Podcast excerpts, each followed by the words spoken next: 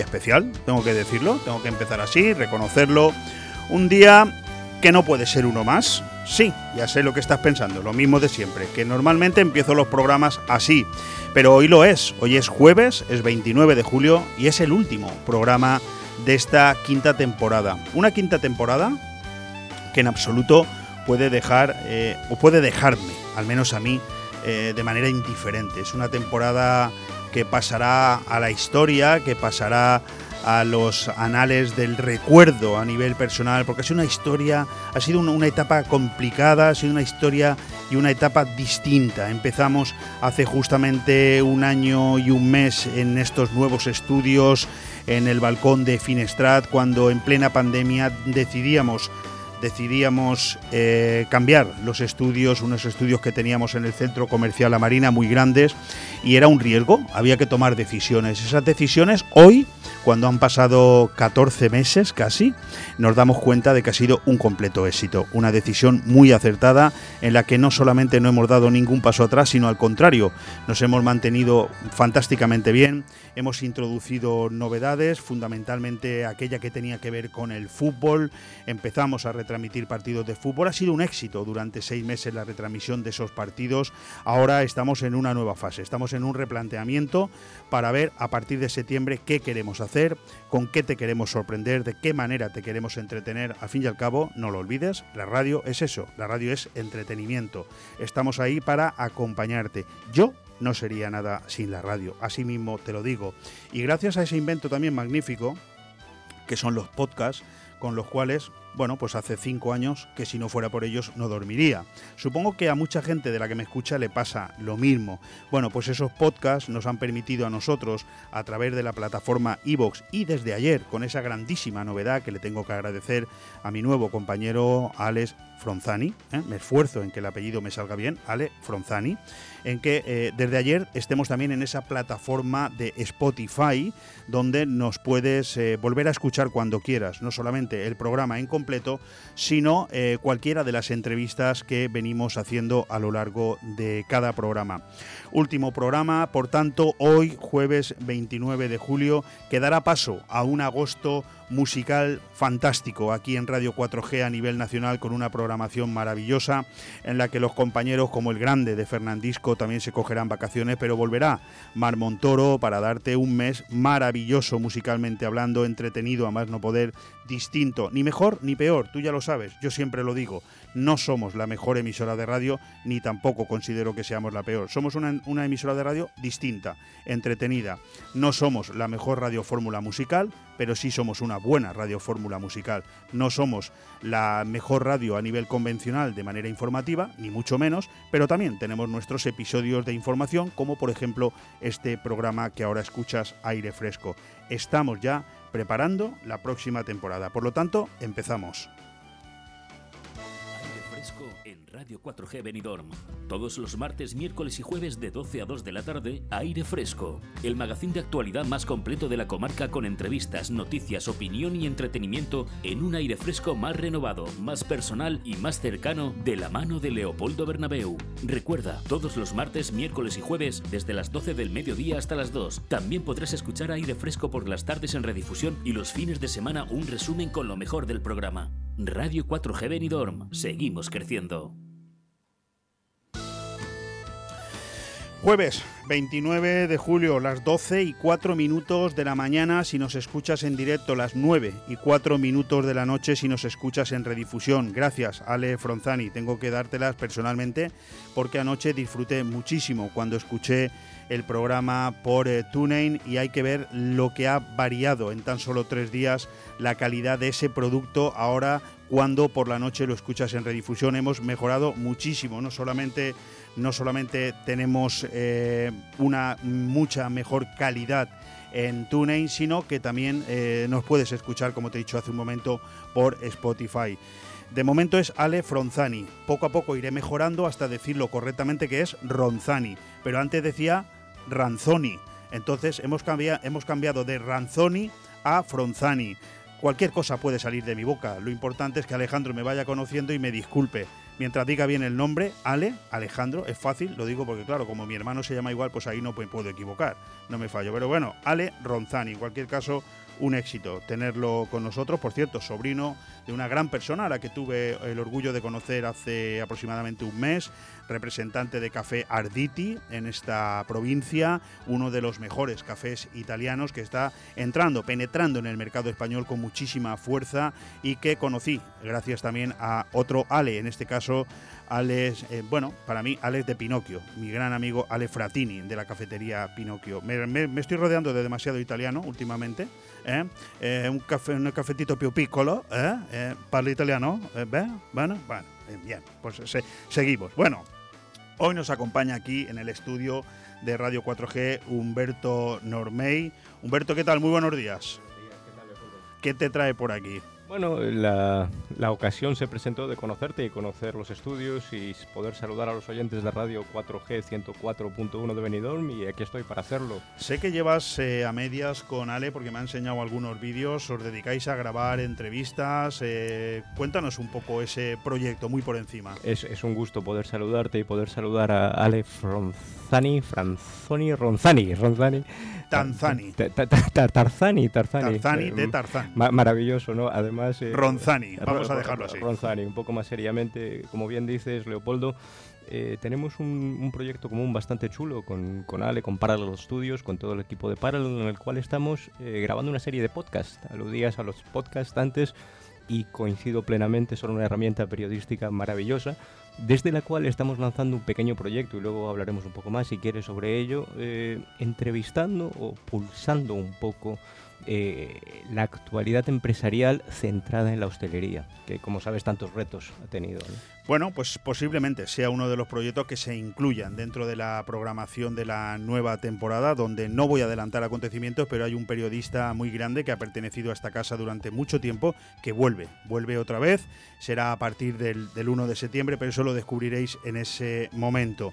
En cualquier caso, hoy, 29 de julio, hablamos, estamos haciendo el último programa de esta quinta temporada. Gracias Humberto por estar con nosotros. A lo largo del programa son dos horas. Hay seis invitados hoy. Ahora los presentaré. En cualquier momento que quieras hacer una pregunta a cualquiera de ellos, la puedes hacer. Insisto, Último programa, pero casi como si fuera el primero. Fíjate, seis invitados hoy. No se puede poner un mejor broche con guinda de oro en un programa jueves donde normalmente terminaría cerrando nuestra compañera Susi Muñoz con su programa de astrología Susi Astro. Sabéis que hace ya un par de semanas ella se ha tomado sus vacaciones merecidas, pero ya hoy ya me ha avanzado lo que es el esquema de lo que será su programa a partir de septiembre empezará el jueves día 2 y, ojo, no media hora, sino amenaza con una hora, cariñosamente. ¿eh? Es decir, trae muchas novedades. Bueno, yo te invito a que te quedes porque vamos a tener con nosotros a Paco Ángel, presidente del Sindicato de la Policía Local y Bomberos de Benidorm. Vamos a tener al escritor argentino con gran fama en su país que está en este momento visitando España, está en Barcelona, Roberto Lapid, que nos va a traer la presentación de su nueva novela. Tendremos con nosotros a un ilustre, tendremos un personaje importante en este momento a nivel nacional. Os hablo de Rodrigo Alonso. ¿Quién es Rodrigo Alonso? Rodrigo Alonso es el presidente del sindicato Solidaridad, ese sindicato que se lanzó hace un año a instancias del partido político Vox y que en tan solo un año, bueno, además por supuesto de las correspondientes críticas y ataques que está sufriendo, que son denodados, le preguntaré también cómo se aguanta todo esto, pues estamos hablando de un proyecto sindical que ya ha entrado con fuerza en numerosas empresas de España, por ejemplo como Inditex o Mercadona, donde ya está cogiendo mucha, mucha fuerza. Después tendremos a nuestro gastrónomo de cabecera, un ratito para hablarnos de gastronomía, para darnos los mejores consejos de los mejores platos y qué comer durante el mes de agosto, sobre todo si vas al restaurante Juan Abril. Ya sabes por dónde voy, ¿eh? ya me has captado. Seguiremos con un buen amigo de esta casa, con el cual hace tiempo que no hablamos, pero en este último programa quería que tuviera sus minutos. Os hablo de Juan Ronda, de Rojisa, de esa eh, inmobiliaria que sí que es multinivel. E, esta sí es multinivel, porque lo tiene todo, lo tiene absolutamente todo. No solamente te vende tu casa, sino que no te abandona en ningún momento para todas tus necesidades una vez que te has hecho con ella.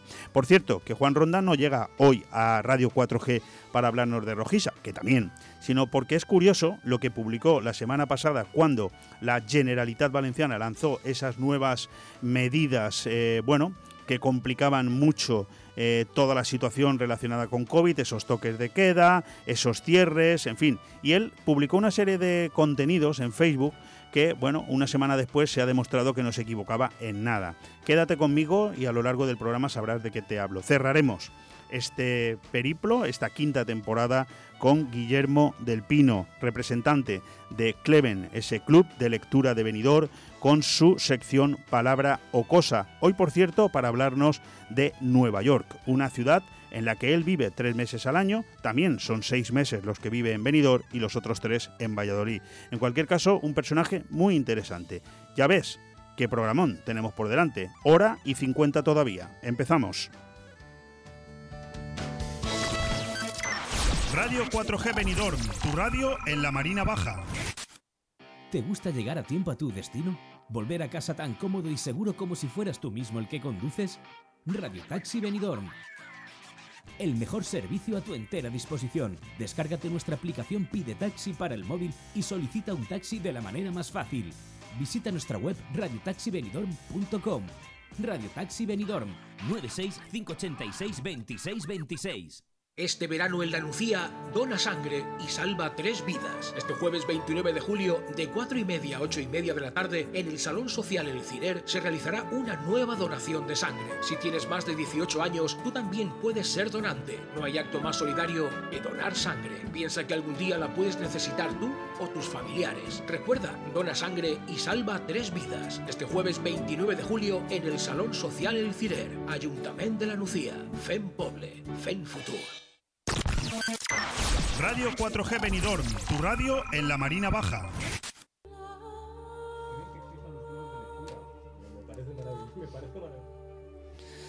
Vamos con la editorial. ¿De qué voy a hablaros hoy? Pues voy a hablaros de algo muy importante, de la brecha laboral. El problema laboral de España no está en el sector público. No, no, no, no. Está en el privado es en el tejido empresarial, sobre todo en el pequeño y mediano, donde se gana la batalla del crecimiento o se pierde la del paro. Y existe una brecha enorme, cada vez más amplia, entre las condiciones de trabajo y de estabilidad de los autónomos y empleados en ese ámbito y las de quienes pertenecen a la elefantiásica plantilla del Estado. La izquierda, sin embargo, sigue celebrando como un éxito la ampliación del número de funcionarios y sacando miles de plazas en una administración hipertrofiada que no para de aumentar de tamaño y de consumir recursos a costa de unos contribuyentes asfixiados que pagan con sus impuestos uno de cada cinco salarios. Aunque hay sectores que necesitan personal, como la sanidad, en los últimos años se ha producido un imparable incremento del capítulo burocrático. Hasta medio millón de nuevos puestos, dirigencia política aparte, se han creado en los distintos niveles institucionales desde que la crisis financiera obligó a un ajuste del gasto, mientras las empresas, sometidas a la ley del mercado, sudan sangre para mantener cada contrato. Ojo, en el más optimista de los casos. En menos de una semana, el Gobierno ha enviado a este respecto dos mensajes de trasfondo nocivo empaquetados con el habitual triunfalismo. El primero, la ya citada convocatoria de empleo masivo. El segundo, el llamado ICETAZO, el decreto para consolidar a miles de interinos convirtiéndolos en fijos sin concurso o mediante el trámite sencillo. Las dos noticias están conectadas porque muchos de esos destinos son los mismos y sus ocupantes están ya definidos. Pero más allá de eso, lo que la sociedad y especialmente la juventud percibe es que la supresión del examen abole el principio de igualdad de méritos para premiar el desempeño previo de una función sostenida en el tiempo gracias a unos criterios de acceso que a menudo se basan en oportunidades contingentes, caladero clientelar o relaciones de privilegio. De un modo u otro, al trabajador privado le sobran razones para sentirse perdedor o víctima de una situación discriminatoria, obligando a viajar en el furgón de cola de un convoy que funciona con el combustible de su carga tributaria y cuya primera clase transporta a una élite creciente tanto en número como en posición ventajosa. Y el país entero arrastra el peso de una nómina abrumadora, una inflación laboral pública descontrolada y anticompetitiva, una rémora desastrosa para la recuperación económica. Pero la propaganda oficialista, la incansable trompetería de Moncloa, blasona de la mayor oferta de la historia, como presunto antídoto de la realidad de una de las peores tasas de paro de Europa. Ningún socialista, de ningún partido, como diría Hayek, va a aceptar nunca la evidencia incómoda de que una cosa está en relación directa con la otra.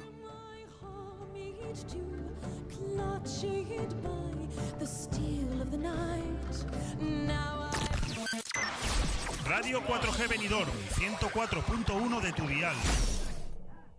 Benidorm Palace, premio a la mejor sala de fiestas de Europa, presenta su nuevo espectáculo, Terra.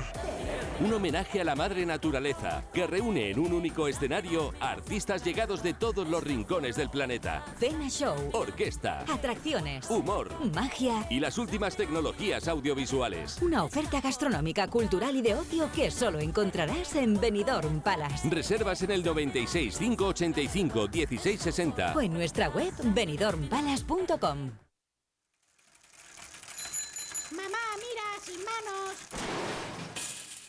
Mira, mamá, sin dientes. Clínica implantológica dental y medicina estética, con más de 20 años en Benidorm y una amplia oferta en servicios dentales. Cidicec, implantes dentales, cosmética dental y en ortodoncia, brackets y alineamiento de dientes. Cidicec, estamos en calle Juan Fuster Zaragoza número 1, edificio Aquarium 3, en el pasaje detrás del consultorio del Rincón de Lois, Benidorm, y en el teléfono 965 864 272. Cidicec, que no te quiten la sonrisa. Taberna Mítica, la mejor comida búlgara para disfrutar en una amplia terraza con jardín. Tenemos una gran variedad de platos: sats, sartén mixta de carne con verduras, queso feta en hojaldre con miel de sésamo, brochetas gigantes de carne y las mejores costillas ahumadas a la parrilla. Ah, y no te olvides de los postres caseros, como nuestro legendario baklava. Ven con tu familia y amigos. Taberna Mítica. Estamos en calle Estocolmo número 48, Benidorm y en tabernamíticabenidorm.com. Radio 4G Benidorm, 104.1 de tu dial. Bueno, vamos ya con esa sección de noticias eh, que yo destaco cada mañana para traértelas y que, bueno, tú las valores y realmente son las noticias que habría que destacar ese día. Hoy, hoy lo he hecho con tres. Fíjate, por un lado, los hoteles de la Costa Blanca esquivan el efecto del toque de queda gracias al turismo español. Las cancelaciones de los primeros días se frenan. Julio se cerrará con una ocupación media del 60%, aunque solo con el 70% de hoteles abiertos, y se confía en mantener las cifras en agosto. ¿Qué quiere decir eso? Pues que si tenemos una ocupación del 60% con el 70% de hoteles abiertos, estamos hablando de que tenemos una ocupación total del 42%.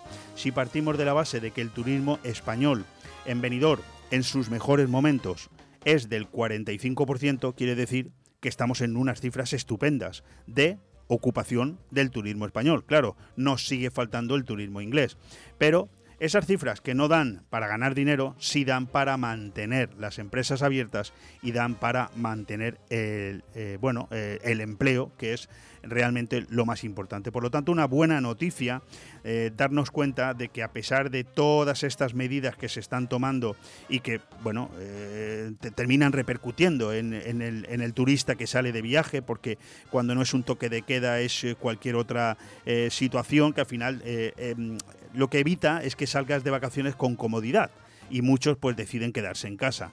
Venidor en este momento podemos decir que está salvando el verano y que esperamos, ojo, que en agosto sigan como mínimo con estas cifras, porque ya sabemos, eso sí lo sabemos, que en el mes de septiembre el boom del turismo británico va a volver y además va a ser un verdadero escándalo. Y de eso tenemos que eh, alegrarnos.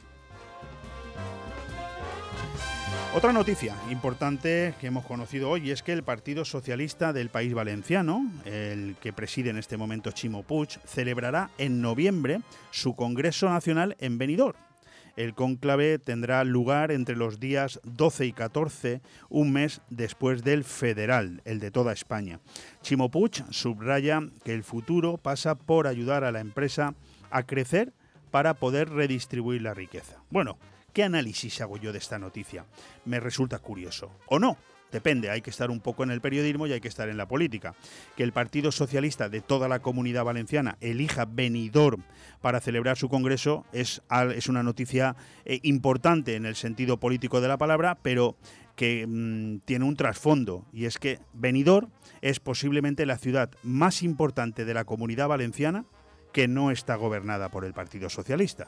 Y entonces, como además Benidorm tiene como alcalde al que ya es el nuevo presidente del Partido Popular en la, provincia de Alicante, nuevo secretario general a nivel provincial, Tony Pérez, pues el Partido Socialista dice, bueno, para ir a algún sitio a celebrar nuestro, nuestro congreso y tener, eh, bueno, que se nos vea más que en cualquier otro lado y se nos escuche más, pues vamos a elegir una ciudad que siempre es noticia como el Benidorm.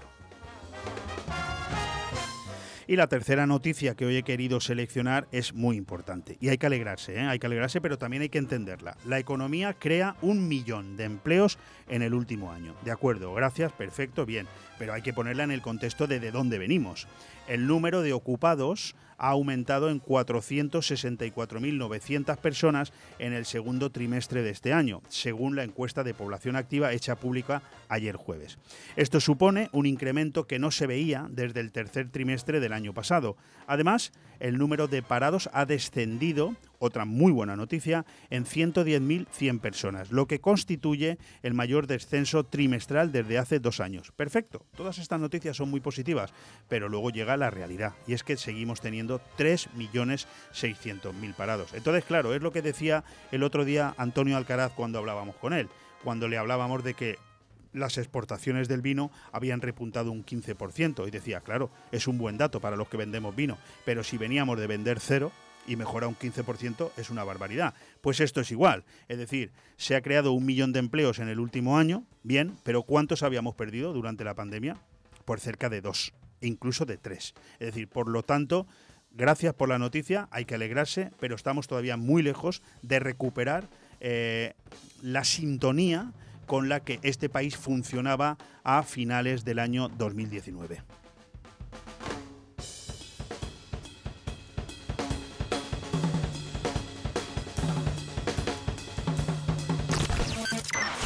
Radio 4G Benidorm, tu radio en la Marina Baja. Sea cual sea el mensaje que quieras comunicar y si necesitas una voz diferente, déjame ayudarte. Radio, espectáculos, voces en off, campañas políticas, imitaciones o vídeos corporativos. Utiliza mi voz en beneficio de tu marca. Soy Juan Fran López. Para más información, visita mi perfil de Facebook Juan Fran López, actor y locutor. Enciende la chispa del verano degustando lo mejor en Bar Tapería El Achispao. Ven a disfrutar de las mejores tapas y raciones de elaboración casera. Sabrosísimos bocadillos gigantes, crujiente pescadito de la bahía, alitas rebozadas y sobre todo nuestro plato estrella, dorada frita al estilo latino. Bar Tapería El Achispao, calle Panamá 15. Teléfono 698 610430. Benidorm. Si hablamos de seguros, hablamos de Rojisa. Vehículos, hogar, salud, vida, comercio, pensión, accidentes, decesos. Si hablamos de compraventa o alquiler en Callosa, Polop, La Nucía, Alfaz, Altea y el Valle de Guadalés, sin duda hablamos de Rojisa. Si hablamos de herencias, donaciones, mediciones, gestión con registros o catastro, seguimos hablando de Rojisa. Y si lo que buscas es reparación, mantenimiento o limpieza del hogar, tu solución sigue siendo Rojisa. Rojisa, seguros, inmuebles, asesoría y servicios para el hogar. Lo tienes todo en rojisa.com. Radio 4G Benidorm, 104.1 de tu dial. Vamos ya con ese resumen informativo de carácter general. El empleo público se dispara al récord de 3,4 millones con Sánchez. Lo hemos dicho, ¿verdad? La máquina de generar empleo público vuelve a estar al máximo de revoluciones con el segundo gobierno más amplio desde la transición que, a su vez, cuenta con el mayor número de cargos de confianza desde que en España hay registros, 764. Con Pedro Sánchez de presidente, la nómina del Estado se ha disparado hasta cifras desconocidas desde que existen estadísticas. Hoy, la Administración paga las nóminas de casi 3,4 millones de trabajadores. Las autonomías reclaman más iniciativa ante la inacción del gobierno ante la quinta ola. Regiones de todos los colores de todos los colores políticos reclaman al Gobierno central la necesidad de mayor coordinación e iniciativa para afrontar esta etapa de la pandemia y los escenarios venideros. El patrón es similar al que el Gobierno desplegó el pasado verano. Deben ser las comunidades autónomas las que expriman sus posibilidades competenciales para hacer frente a la nueva ola de la pandemia. Bueno, pues ya ven ustedes que cada uno se quita el marrón como puede. Sánchez vuelve a saltarse la ley al no dar a conocer sus planes legislativos para 2021 y 2022. Nueva vulneración legal del Gobierno que acumula ya tres decretos leyes declarados inconstitucionales por el Tribunal Constitucional y más de una decena de recursos de la oposición pendientes de resolver por la justicia. La transgresión se produce esta vez porque el Gobierno no ha dado a conocer su plan anual normativo para 2022, pese a que la ley le obligaba a hacerlo antes del pasado 30 de abril. Dos noticias de carácter internacional. Cuba logra cancelar una reunión de la OEA centrada en la represión en la isla. En fin, lamentable. Los aliados del régimen castrista en la Organización de los Estados Americanos lograron cancelar una reunión del Consejo Permanente de esa organización internacional que iba a tener lugar este miércoles y en la que se iba a abordar la situación de Cuba. Por otro lado, Castillo opta por un Perú con moderados en puestos clave. José Pedro Castillo Terrones, de 51 años, asumió ayer la presidencia del Perú con un mensaje tranquilizador para los agentes económicos, en el que prometió cerrar las grandes brechas sociales en el acceso a salud y educación puestas al desnudo durante la pandemia del COVID-19 que ha dejado cerca de 200.000 muertos desde marzo del 2020. Castillo fue investido presidente usando su tradicional sombrero de paja, propio de su lugar de origen, y un traje similar al que usaron antes mandatarios como Evo Morales o Rafael Correa. Terminamos. España busca su medalla. Esa es la pregunta de todos los juegos. ¿Qué opciones tiene el atletismo español en Tokio? Después de la enorme alegría que supuso el oro de Ruth Beitia y la plata de Orlando Ortega hace cinco años, cuesta pensar que la selección española pueda igualar semejante hito en la capital japonesa. La competencia es enorme y los podios carísimos, pero España presenta un bloque joven y ambicioso que quiere mantener la progresión que ha evidenciado en las últimas grandes citas. Radio 4G Benidorm, 104.1 de tu. En Construcciones Nocete creamos espacios únicos para que llenes tu casa de vida, luz, amor y buenos recuerdos. En Construcciones Nocete encontrarás el diseño perfecto para que tu hogar tenga el estilo de vida que estabas buscando. Espacios sencillos y funcionales para convivir haciendo realidad la casa de tus sueños. Construcciones Nocete, calle Islandia 6, local 4. Teléfono 633 52 76 79. Benidorm. En los 30 segundos que dura este anuncio, te voy a convencer por qué debes ir a comer al restaurante Juan Abril. Por sus especialidades como carpacho templado de gamba roja, con sus ajetes y guindilla, y el tartar de atún o de salmón, que es tradición de la casa. Pero vamos a los pescados. Lubina al asal o al horno, lenguado a la plancha, salmón relleno. ¿Quieres que siga? Porque también hacemos al horno cualquier pescado pedido por encargo. Restaurante Juan Abril, Passeig del Mediterráneo 14, Altea. Reservas al 96 584 3722.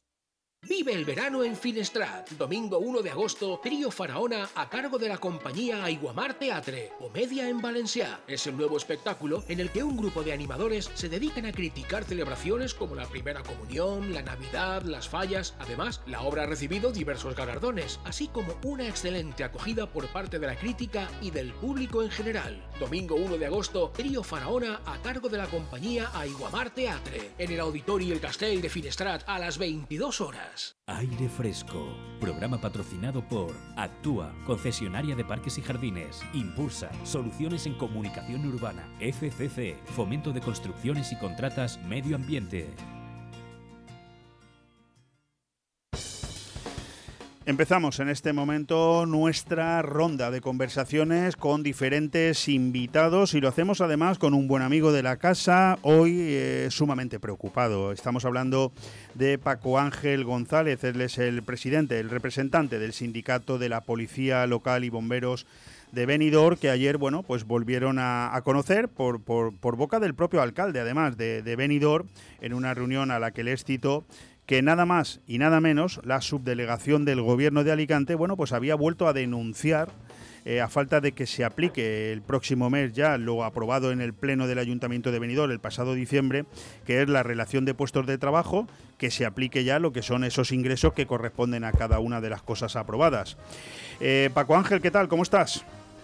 Pues mira, buenos días Leopoldo. Más que preocupado, como tú dices, lo que estamos es indignados. Indignados de, haber estado trabajando durante varios años, llevamos casi dos años trabajando en esta evaluación de puestos de trabajo.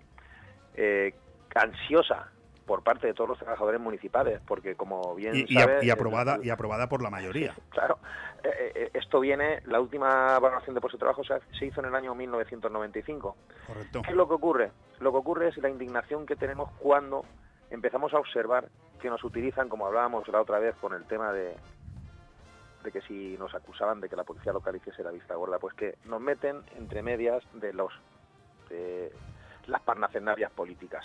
bueno, vamos a explicarlo un poco, eh, Paco Ángel, porque claro, tú y yo conocemos bien el tema, pero quiero que los oyentes también lo sepan. El Ayuntamiento de Benidorm, después de, como ha dicho Paco Ángel, llevar 26 años sin que haya una relación de puestos de trabajo aprobada, atención lo que acabo de decir, por si alguno no lo ha escuchado, 26 años. Bueno, luego hay un episodio que es data del 2010, que ahora hablaré yo con Paco Ángel de este tema, pero en cualquier caso, por fin esa relación de puestos de trabajo se aprueba, se trabaja durante dos años, se aprueba, el Pleno la saca adelante. Previa, eh, previamente ya habían habido dos denuncias por parte de la subdelegación del gobierno queriendo echarla para atrás, pero al final se aprueba. Y ahora, cuando está a punto de aplicarse, que es el mes que viene, de nuevo os encontráis con que la delegación, subdelegación del gobierno de Alicante vuelve a denunciar esta relación de puestos de trabajo. Pero la pregunta es sencilla, ¿pero por qué? Claro, es, muy fácil. Eh, yo creo que aquí detrás de todo esto hay una mente maquiavélica que está haciendo y dando los pasos eh, para hacer el máximo daño posible, puesto que si esto se aprobó en diciembre del 2020, han tenido un tiempo más que suficiente la subdelegación del gobierno para denunciar o ejercer las acciones judiciales que tuviese o que quisiese oportunas o que viese oportunas.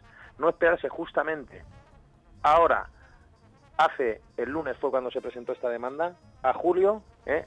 cuando a sabiendas de todos, ellos lo deben de saber, agosto es inhábil para la justicia, inhábil no quiere decir que no trabaja, pero no van a, darle la celeridad que se le debe dar a un proceso como estos a sabiendas que se y tenía que aplicar el acuerdo que había era en septiembre. Una pregunta, Paco, esta denuncia de la subdelegación del gobierno, ¿de qué manera repercute en esa decisión plenaria?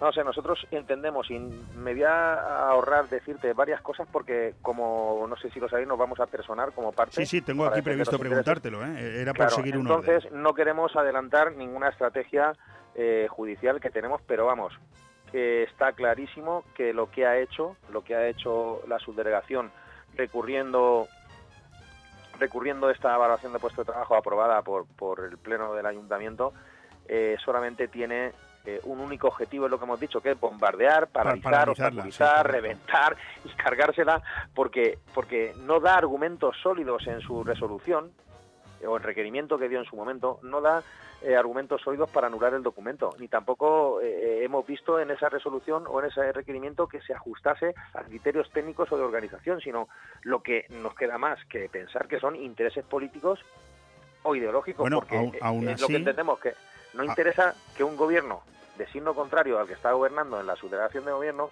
apruebe una oración de puesto de trabajo que incluso el Partido Socialista aquí en el Ayuntamiento de Benidorm había prometido en el año 2007 y, sucesivos, pero nunca la han llevado a hacer. Claro, claro, eso, yo creo que aquí vamos, lo que hay es Sí, no, digo, vamos mm. por parte, para que la gente lo vaya entendiendo. La reunión que tuviste ayer con el alcalde, que es el alcalde de Benidorm, Tony Pérez, quien nos informa de esta denuncia, eh, bueno, él mismo en esa, en esa reunión creo entender que os dice que aún así, a pesar de la denuncia, eh, la RPT se va a aprobar y se va a cargar ya en la nómina de los trabajadores afectados, siempre y cuando no haya ningún informe técnico contrario. Correcto. Aquí el tema es el siguiente. Ahora, una vez que la subdelegación del Gobierno ha presentado la demanda para que se anule esa valoración de puesto de trabajo, los técnicos correspondientes de aquí del ayuntamiento deberán de informar jurídicamente, porque claro, aquí se ha presentado una demanda, teníamos una hoja de ruta pactada y acordada con la mayoría de centrales sindicales y el equipo de gobierno con Tony Pérez para aplicarlo en el 1 de septiembre. Ojo, se pospuso al 1 de septiembre porque todos los trabajadores municipales decidimos que ante la crisis sanitaria pues era mejor destinar parte de, del presupuesto a la gente que más lo necesitara durante la pandemia y la crisis sanitaria que aplicárnosla a nosotros, ¿vale? Por eso se decidió en septiembre. Lo cual os honra.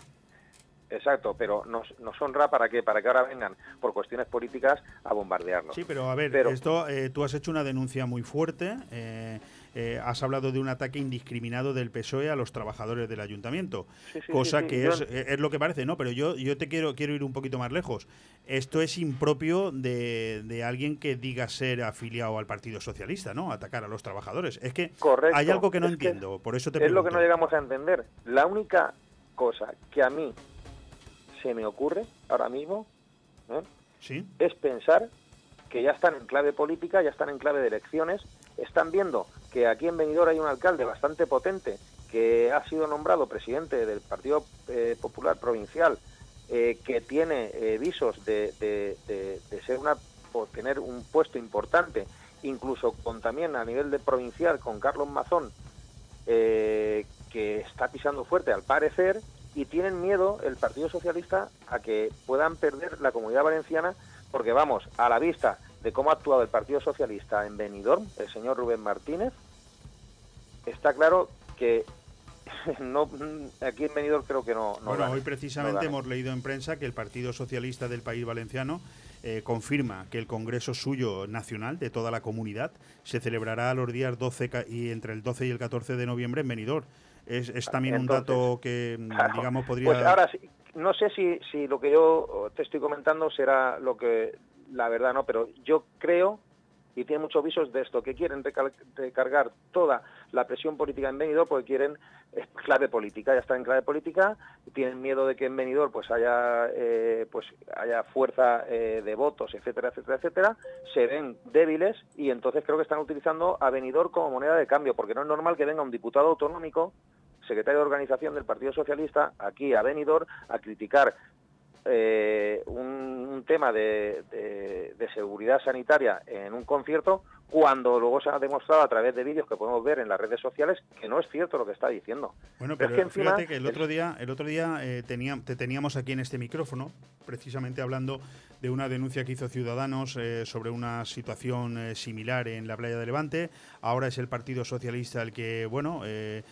viene un poco a hacer lo mismo sobre una actuación musical en Benidorm.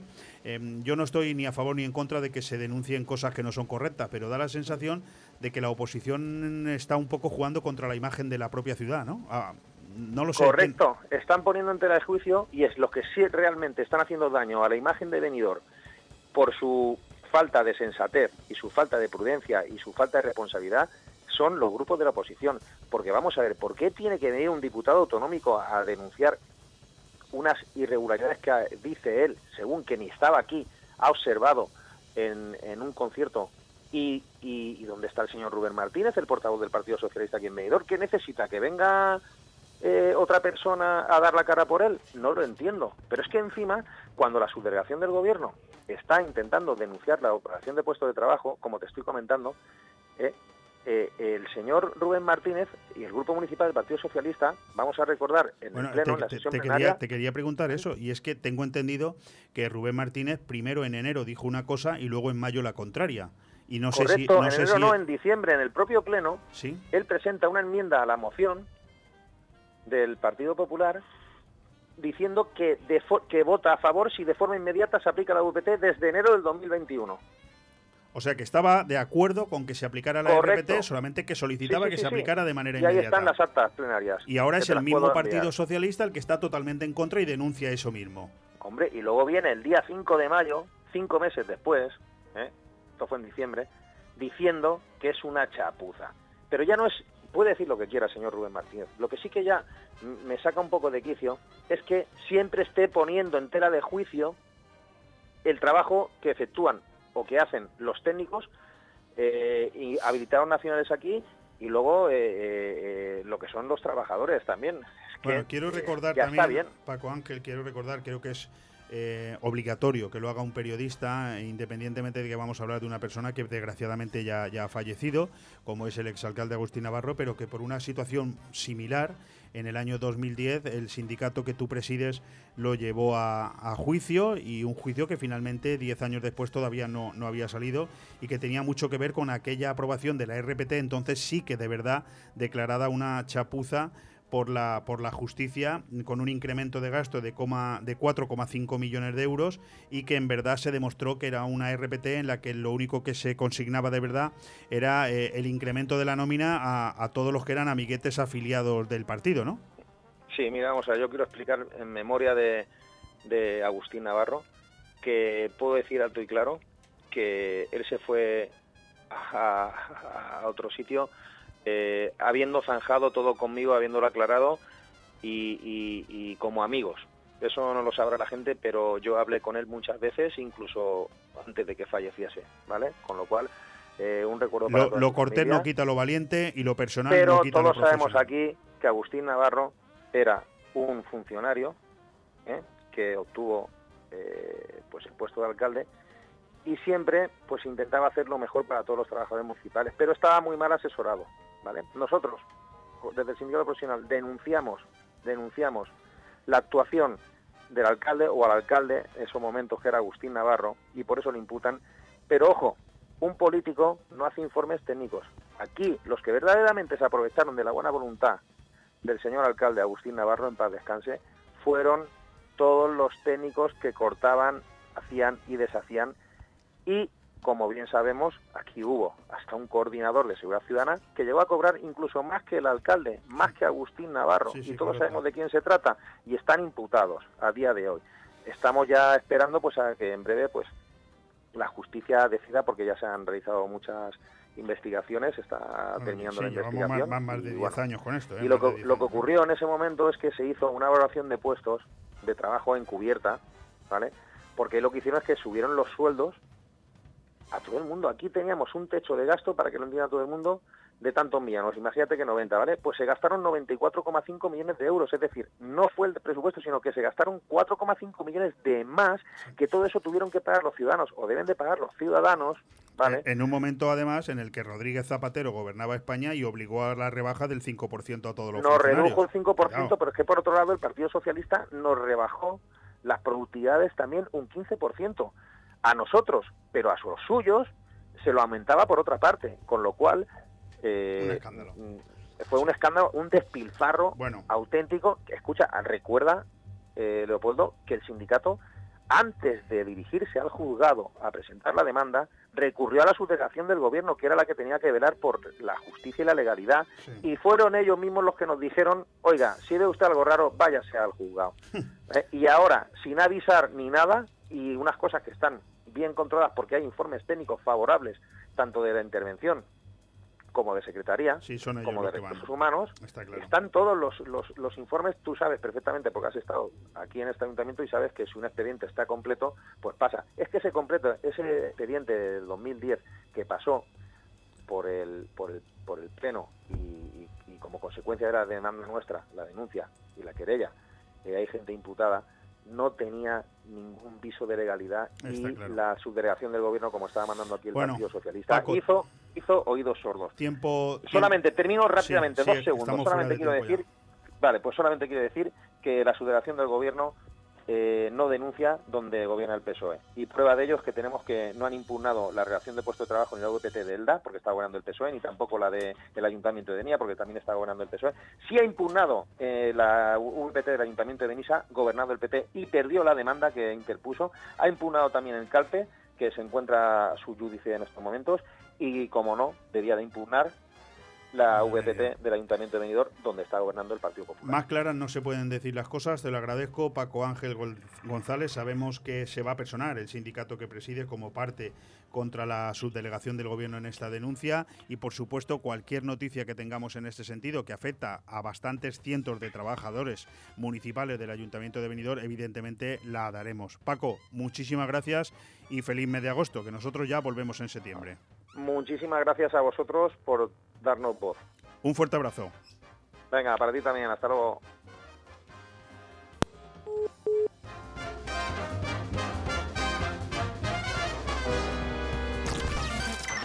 Radio 4G Benidorm, tu radio en la Marina Baja.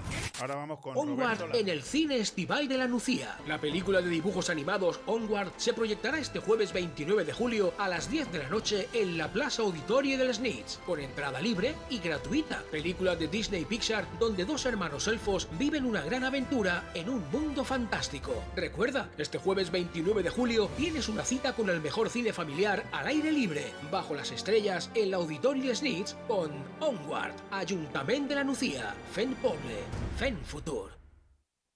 Cidicec, clínica implantológica dental y medicina estética, lifting facial, cirugía de párpados, aumento de mamas, ácido hialurónico, botox e hilos tensores. Son algunos de los tratamientos y medicina estética en la que somos muy expertos. Cidicec, clínica del doctor Edgar Montalvo. Estamos en calle Juan Fuster, Zaragoza, número 1, edificio Aquarium 3, en el pasaje detrás del consultorio del Rincón de Lois, Benidorm. Teléfono 965-864-272. Cidicec, expertos en salud y bienestar. Radio 4G Benidorm, 104.1 de tu dial. Bueno, cambiamos completamente de tercio. Apenas tenemos tiempo casi para decir eh, nada entre invitado y invitado, porque son muchos y porque es muy poquito el tiempo. Acabamos de hablar de un tema muy espinoso, como es esa denuncia de la subdelegación del Gobierno de Alicante contra la valoración de puestos de trabajo del Ayuntamiento de Benidorm, que afecta casi a mil personas. Y ahora cambiamos totalmente de tercio. Nos vamos a un terreno que a mí me gusta mucho más, seguramente a ti también te va a gustar mucho más. Y es que hoy vamos a tener la oportunidad de conocer a un eh, brillante escritor. Él es argentino, pero en este momento está en España. Os hablo de Roberto Lapid. Él nació en Córdoba, donde también nació un buen amigo mío, argentino, que fallecido en el año 2003, pero muy buen amigo mío eh, y por lo tanto me ha hecho recordar cosas bonitas. Él, Roberto, publica artículos, notas editoriales, relatos, crónicas en diarios y revistas de Argentina. Recibió además su título de arquitecto en la Universidad Nacional de Córdoba. Casi seguro estoy porque de la escritura no se vive. Luego se lo preguntaré. Entre 2002 y 2006 fue también presidente de la filial Córdoba de la DAIA, Delegación de Asociaciones Israelitas Argentinas.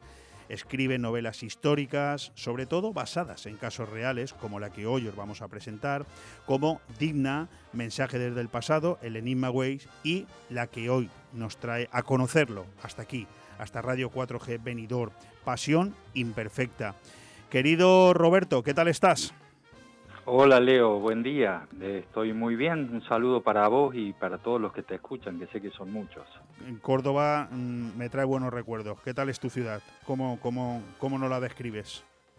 Bueno, es una ciudad linda, muchos, muchos estudiantes, muchas universidades, también un área industrial bastante grande, una ciudad con mucha cultura propia y muchas particularidades. Eh, yo la extraño bastante, estoy aquí instalado en Barcelona y la visito lo más seguido que puedo, eh, no tanto en esta época, eh, dadas las circunstancias que todos conocemos. Bueno, eh, estás en Barcelona, pero ¿estás de paso o has mm, decidido que esa es tu residencia? No, yo estoy instalado en Barcelona, viajo seguido a Córdoba, como te he dicho. Córdoba, Argentina, ¿eh? Que, Córdoba, que nos escuchan, ¿eh? sí, Córdoba, Argentina, y eh, pero estoy mucho aquí, tengo mi familia, mis hijos eh, hace varios años ya viviendo por estos lados. Y eh, es un lugar al que he venido mucho durante todos estos años, así que me encanta estar aquí. Me encanta a mí también que te guste nuestro país y que te sientas cómodo aquí.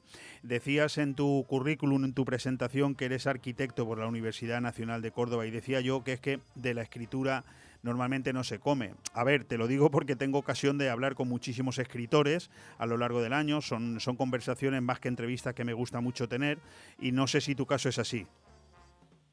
Bueno, yo he trabajado toda mi vida de arquitecto, aunque siempre escribí. Eh, hace más o menos 10 años eh, publiqué mi primera novela con algún éxito, entonces he seguido esta carrera. Eh, lo que tú dices es cierto, es difícil vivir de la escritura, pero tampoco es imposible. te diría que en España es un poco más fácil que en otros países. al decir fácil no quiero decir que sea fácil, sino que es un poco mejor, porque hay cierto tipo de organización cuando, cuando estás con un agente literario, eh, cuando firmas contrato con una editorial, es, es, bastante más serio que en otros lugares eh, el sistema de, para los escritores. Bueno, un escritor, eh, como tú mismo nos recuerdas, con más de 10 años de experiencia, con varios libros publicados, una envidia la que te tengo sana, porque yo soy de los que todavía tiene ese capítulo todavía pendiente. Mi padre sí que ha escrito 18 libros, pero yo todavía no, no, no me he lanzado, no me he lanzado. Hay algo que me llama mucho la atención en tu, en tu currículum, ¿no? Presidente de la filial Córdoba de la DAIA. Yo tengo el gusto de haberte conocido gracias a una buena amiga como es Patricia Wiener, que sé que también tiene mucho que ver con esas asociaciones israelitas, ¿no? Em, ¿Cómo es ese mundo? Lo digo para que los que estamos en España y no sabemos bien la información que nos llega, si es transgiversada, israelíes, palestinos, ¿cómo, cómo es la vida allí? Eh, bueno, yo no estoy en Israel, no soy israelí, sí soy de religión judía, aunque no soy practicante, no soy religioso, pero siempre me ha gustado conservar los valores que he heredado eh, dentro y trabajar dentro de mi comunidad. Eh, la comunidad israelita es una comunidad como tantas otras que hay en, en, tantos países. En mi caso he desarrollado muchas actividades en los clubes, en las instituciones culturales y deportivas en Argentina y esto me llevó a la DAIA, que es la representación política de la comunidad judía argentina.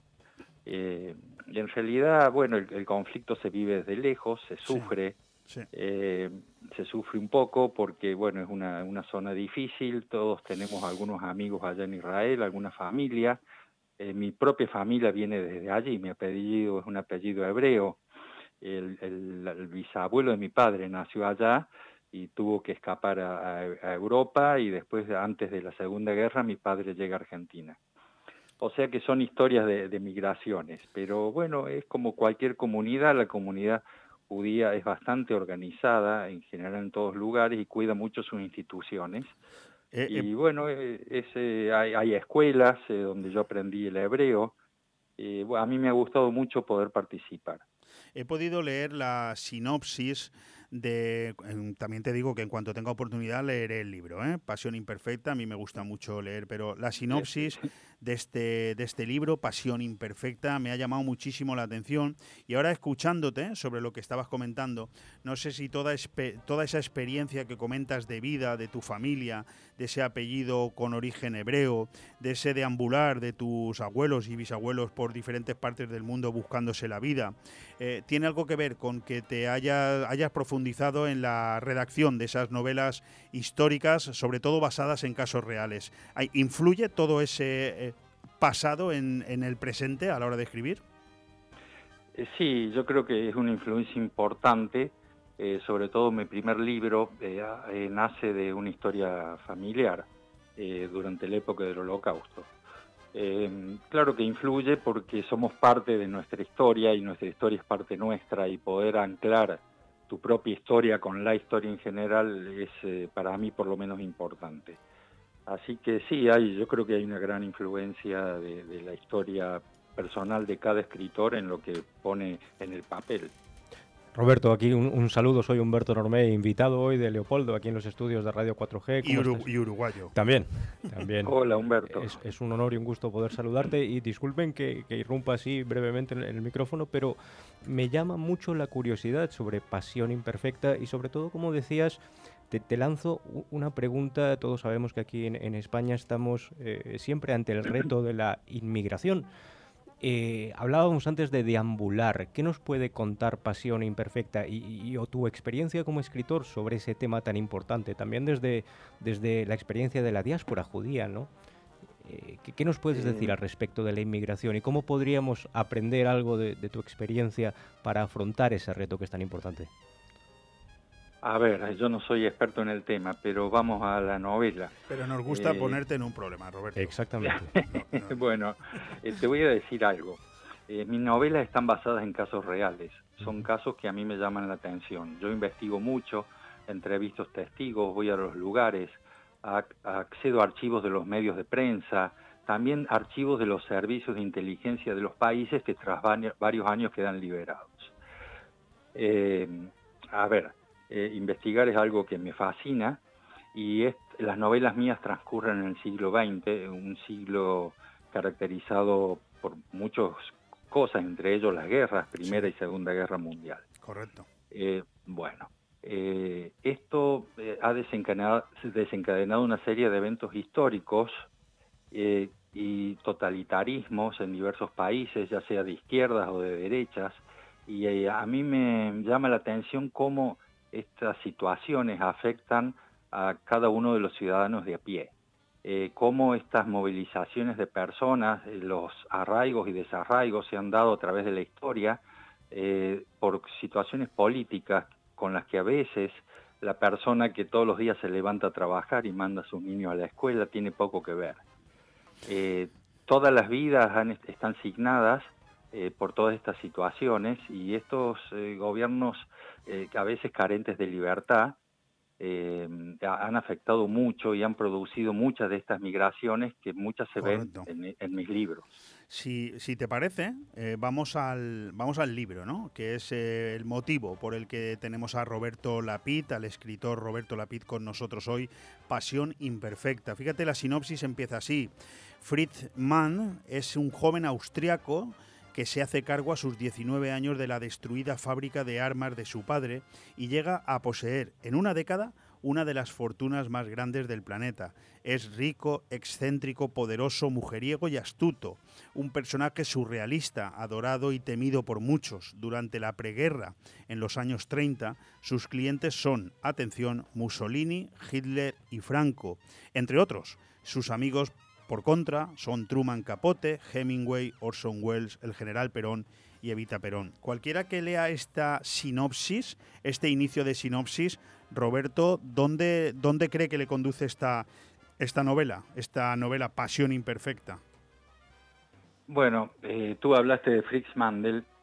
Eh, yo llegué a él por lo siguiente. En, en la ciudad de Córdoba cerca hay unas montañas muy particulares que se llaman las Sierras de Córdoba. Entre ellas hay varios valles, muchos pueblos, muchos caminos, bastantes castillos inclusive hay un castillo de Alfonso XIII, quien fue rey de España. Correcto. Y yo fui a un pueblo llamado La Cumbre, es un pueblo donde hay mucha cultura, mucha música, muchos libros, invitado a una feria del libro, y en un paseo eh, observo uno de estos castillos y me dicen es el castillo Mandel.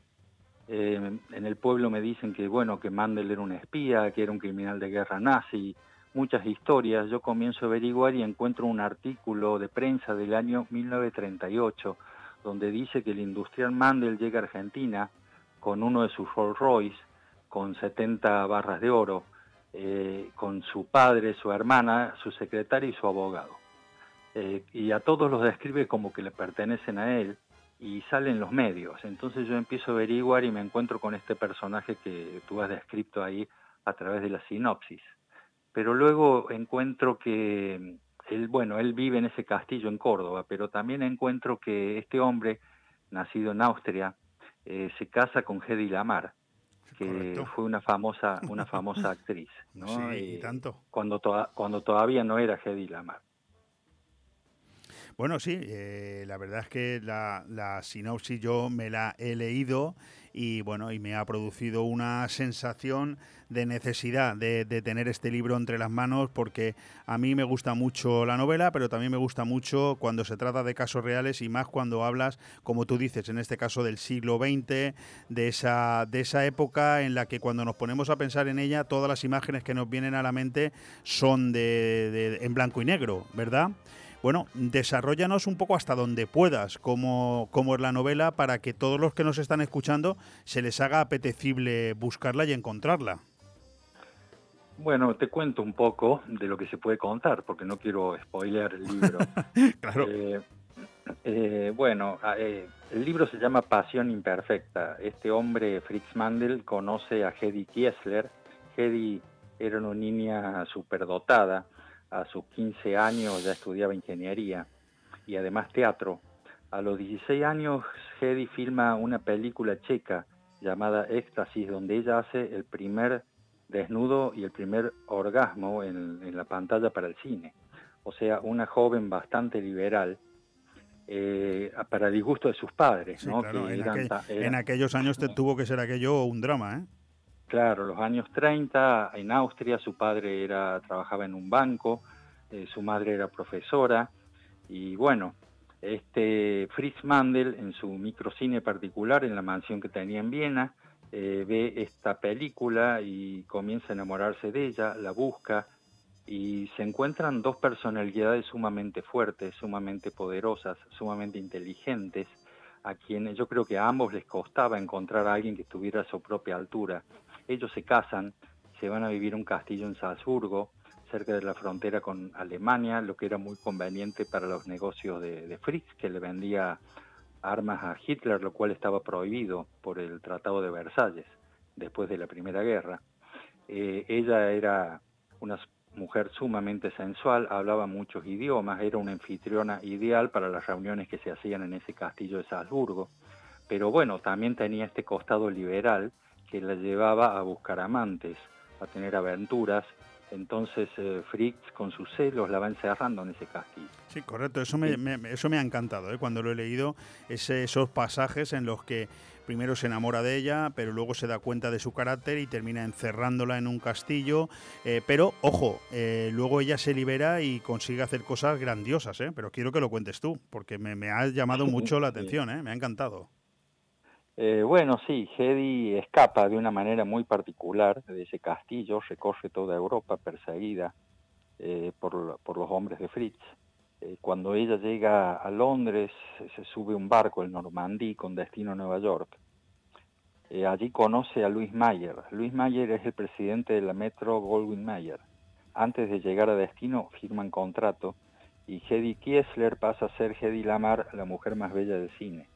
Correcto. Pero además, además Hedy, siendo tan inteligente, sigue con sus estudios de ingeniería, cosa que hacía bastante durante ese encierro allí en el castillo de Salzburgo.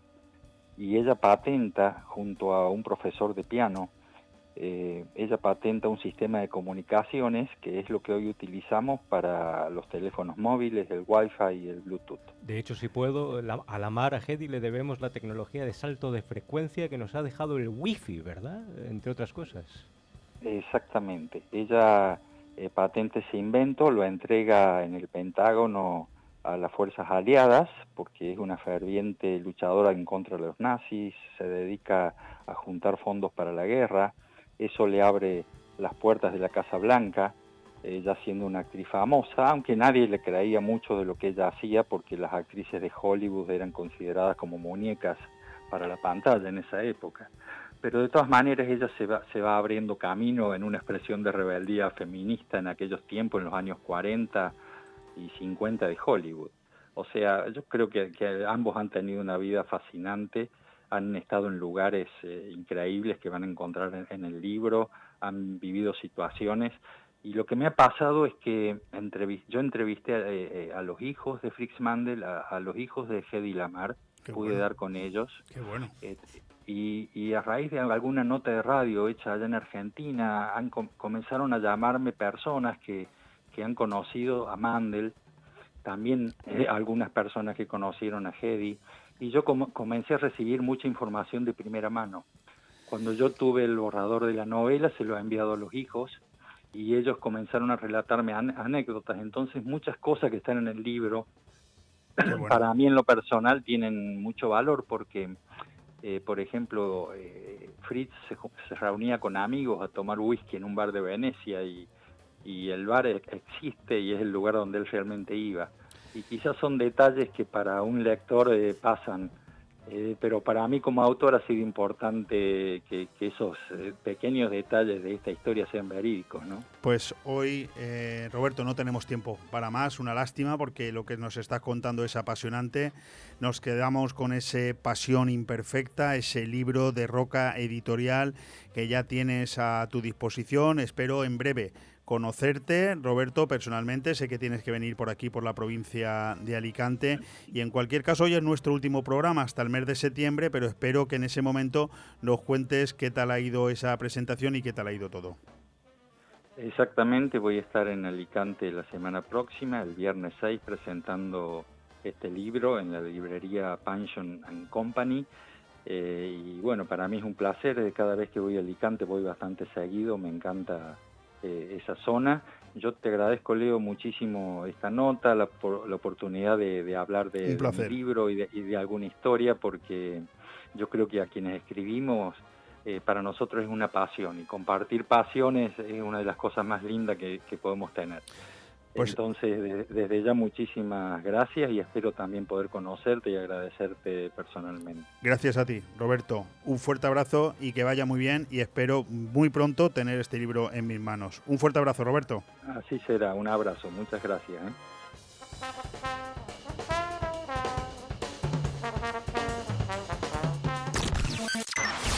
Radio 4G Benidorm, 104.1 de tu dial. En Construcciones Nocete creamos espacios únicos para que llenes tu casa de vida, luz, amor y buenos recuerdos. En Construcciones Nocete encontrarás el diseño perfecto para que tu hogar tenga el estilo de vida que estabas buscando. Espacios sencillos y funcionales para convivir haciendo realidad la casa de tus sueños. Construcciones Nocete, calle Islandia 6, local 4. Teléfono 633 52 76 79. Benidorm.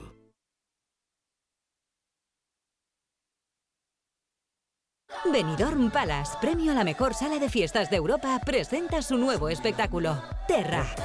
Un homenaje a la madre naturaleza que reúne en un único escenario artistas llegados de todos los rincones del planeta. Cena show, orquesta, atracciones, humor, magia y las últimas tecnologías audiovisuales. Una oferta gastronómica, cultural y de ocio que solo encontrarás en Benidorm Palace. Reservas en el 96 585 1660 o en nuestra web Radio 4G Benidorm. La música y el entretenimiento todo en uno. FM, TuneIn o web. Escúchanos en directo por donde quieras. Aire Fresco, programa patrocinado por Actúa, concesionaria de parques y jardines, Impulsa, soluciones en comunicación urbana, FCC, fomento de construcciones y contratas, medio ambiente. Seguramente eres eh, una de las, eh, de las muchas personas, millones de personas que en este país todavía llamado España, esperemos que por mucho tiempo, aunque hay quien se empeña en que no sea así, escuchaste eh, todavía no hace un año cómo se ponía en marcha un nuevo sindicato para todo el país. Algunos, que ya peinamos canas, como este que suscribe, pensábamos que eso era algo así como imposible, ¿no? No solamente poner un sindicato en marcha a nivel nacional, sino sobre todo hacerle sombra a esos sindicatos que de por vida llevan eh, considerándose o considerándonos como las únicas posibilidades a la hora de eh, tenerlos en cuenta cuando como trabajadores o como autónomos tenemos algún problema. Pues no es así, no es así. Hace menos de un año se puso en marcha un proyecto sindical, Solidaridad, y hoy tenemos el placer, el orgullo, el lujo de tener con nosotros aquí en, Radio 4G Venidor a su presidente nacional. Os hablo de Rodrigo Alonso Fernández un, tipo joven, ¿eh? un tipo joven, tiene 41 años, es de Antas, de Almería, es licenciado en Administración y Dirección de Empresas por la Universidad de Granada. Llegó a la política, como casi todos los que forman parte hoy de Vox, por las filas del Partido Popular pero ojo, también ha trabajado en la empresa privada y siempre me gusta reafirmar este punto, porque parece que todos los políticos de España son iguales. No, no todos son iguales. La gran mayoría de políticos que yo he tenido el placer de entrevistar aquí, empezando por el propio Santiago Pascal, Javier eh, Ortega Smith y tantos otros que forman parte de este proyecto político llamado Vox, denostado por muchos, pero fuerte a nivel nacional. La mayoría han desempeñado su labor en la empresa privada durante años y eso es un plus. También es portavoz adjunto de Vox en el Parlamento andaluz y fue presidente de su gestora en Almería. En septiembre se cumple el primer año de vida de este nuevo sindicato. Eh, don Rodrigo, ¿qué tal? ¿Cómo estamos? Hola, ¿qué tal? Buenos días. El placer, el placer es mío de estar con, ustedes este, esta mañana en Radio 4G. Yo digo que también ha trabajado en la empresa privada y lo reafirmo, lo subrayo, lo meto entre comillas y lo pongo en mayúsculas, porque Hoy en día, cuando vislumbramos el Consejo de Ministros, no tengo ganas yo de ponerte o de ponerle, no sé cómo si quieres que te tutee, como tú me digas. Hombre, por supuesto, por pues no tengo ganas de ponerte en un aprieto, pero cuando veo el Consejo de Ministros, quienes lo forman hoy, me da a veces un poquito de grima. Hay gente que no tiene la más mínima experiencia y claro, pensar que esta es la gente que tiene que dirigir el país, como mínimo se nos debería exigir a todos, aunque fueran unos años de experiencia profesional en la empresa privada, ¿no? Bueno, y sobre todo también añádele al, currículum que he sido también algunos años autónomo, con lo que eso supone hoy en día eh, en, España. Un autónomo es un valiente. Sí, sí. Es un valiente y, Lo prácticamente, y prácticamente casi un condenado. Porque, Lo Porque está, porque está condenado a pagar mucho y a recibir poco. Por eso. Hace, hace, ser autónomo hoy en día es, complicado. 32 años que soy autónomo y siempre en, emisoras de, radio, televisiones locales. Sé que tuviste tu propia empresa en tu pueblo, en Antas, donde has sido también concejal y has tenido tu propia empresa, por eso lo digo. Eh, Rodrigo, ¿cómo, ¿cómo y por qué llegáis al convencimiento de que es necesario poner en marcha un sindicato eh, como solidaridad en España? ¿Cómo y por qué? Pues por, porque eh, el, cómo y el por qué van, van de la mano, porque eh, era, era, una necesidad que, que, detectamos eh, de los trabajadores. Los propios trabajadores ya te lo estaban, te lo estaban diciendo, las quejas eran constantes con estos sindicatos de clase, sindicatos que se han convertido en megaestructuras propias de, de una mafia sindical eh, y la gente, eh, los trabajadores, eh, habían perdido todo tipo de, esperanza en, tener algún sindicato que, los representara, que los, defender, que los defienda y que los proteja. porque no veían ni ven en estos sindicatos de clase pues que hagan nada por ellos eh, salvo lucrarse en su propio en su propio beneficio eh, a costa a costa del, erario público y a costa del, bolsillo de los trabajadores. Y entonces en este sentido viendo esta gran necesidad eh, pedida por la sociedad civil pues se, se, decidió pues montar montar el sindicato Solidaridad. Y bueno y aquí estamos con casi un año con casi un año de vida eh, Aquí tenéis un, diputado en la Comunidad Valenciana, David García, que estuvo con vosotros, ¿no? Cuando se, se fundó, creo recordar, David, eh, que lo he entrevistado, lo, entrevistado varias veces, un tío extraordinario, ¿eh? Un tío, un tío extraordinario, un currante nato. Eh, ese David es un tipo eso, eso, sí lo tenemos en común, que llevamos, yo creo que desde, desde que tenemos uso de razón, hemos estado trabajando en, en, varios en varios sitios, en varios sectores, desde la agricultura hasta no sé, hasta un taller. él también ha sido vigilante de seguridad. Sí, correcto. Es decir, que, experiencia en que, calle, que, experiencia de calle y de curro tenemos tenemos bastante. Supongo... Eh, y en ese sentido, en ese sentido, pues creo que eh, la elección que hemos hecho aquí para, para Valencia es una, una ahora hablaremos, ahora hablaremos de ello, hablaremos de ello. creo que lo has dicho ya, pero bueno, yo te lo pregunto, las carencias, ¿cuáles son las carencias que, detectan eh, en los que mm, vuestros afiliados, ¿no? En los que ya en, en, los que ya existen de cara a los trabajadores, o sea, esos sindicatos de clase de los que tú ahora hablabas, que podría ser algo parecido como a ese bipartidismo, ¿no? Es decir, de alguna manera Vox ha venido un poco a irrumpir en todo, primero a nivel político y ahora a nivel sindical. Sí, bueno, también es cierto que, el sindicato Solidaridad eh, eh, nace y lo impulsa el partido, el partido Vox.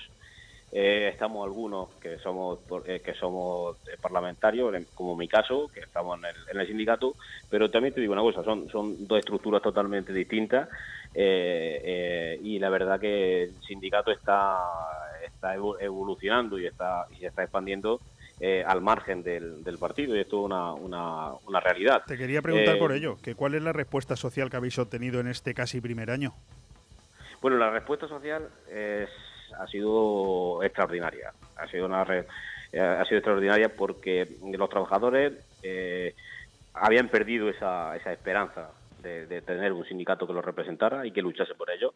Y al nacer el sindicato Solidaridad, han visto los trabajadores un sindicato en los que verdaderamente eh, nos sentamos con ellos, vamos a pie de obra, eh, conocemos eh, los problemas reales que tienen y con esos problemas reales ponerlo encima de la mesa y buscar una y buscarle una solución cosa que con la con los sindicatos de clase pues no no, no han tenido ni tienen ni tienen, son sindicatos que se sirven para sí mismos y para engordar su, su, estructura, simple y llanamente. Y luego, eh, pues nos trasladan, nos trasladan la, aberración que se produce con los liberados sindicales de, esta, de estos sindicatos, porque son, son trabajadores que, que, bueno, que cobran por la, por la cara, eh, por lo que eh, deberían de, utilizar esa, esa hora esa hora sindical la deberían de utilizar para conocer cuáles son los problemas de los trabajadores y trasladarlo y buscar una solución pero nada pero es nada más nada más lejos de la, de la realidad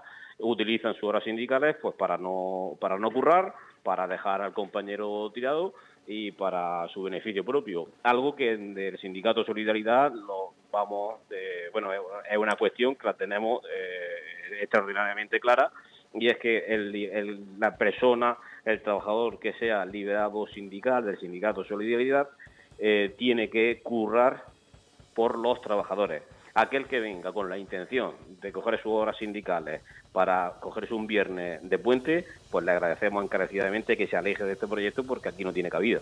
Muy bien, me parece muy bien. Por cierto, estoy viendo imágenes tuyas eh, y bueno, yo soy de los que me gustaría tenerte como amigo, ¿eh? Es decir, no, no me gustaría que te enfadaras conmigo porque esas fotos, esas fotos se nota que es un tío fuerte. Pero a pesar de eso, eh, acéptame la broma, a, pesar de eso, Rodrigo, eh, también he visto la cantidad de ataques que has sufrido en prensa desde que aceptaste este reto y, bueno, yo me imagino que esto, al final, esto también se sufre, ¿no? Eh, y, yo te pregunto, ¿en esto consiste el juego democrático? Es decir, ¿no hay derecho a terceros a montar un sindicato? En el momento que alguien decide dar un paso y se meten, digamos, en la cesta de los demás, ¿todo lo que recibe son ataques? Bueno, esto es lo que ellos llaman eh, libertad de expresión y democracia.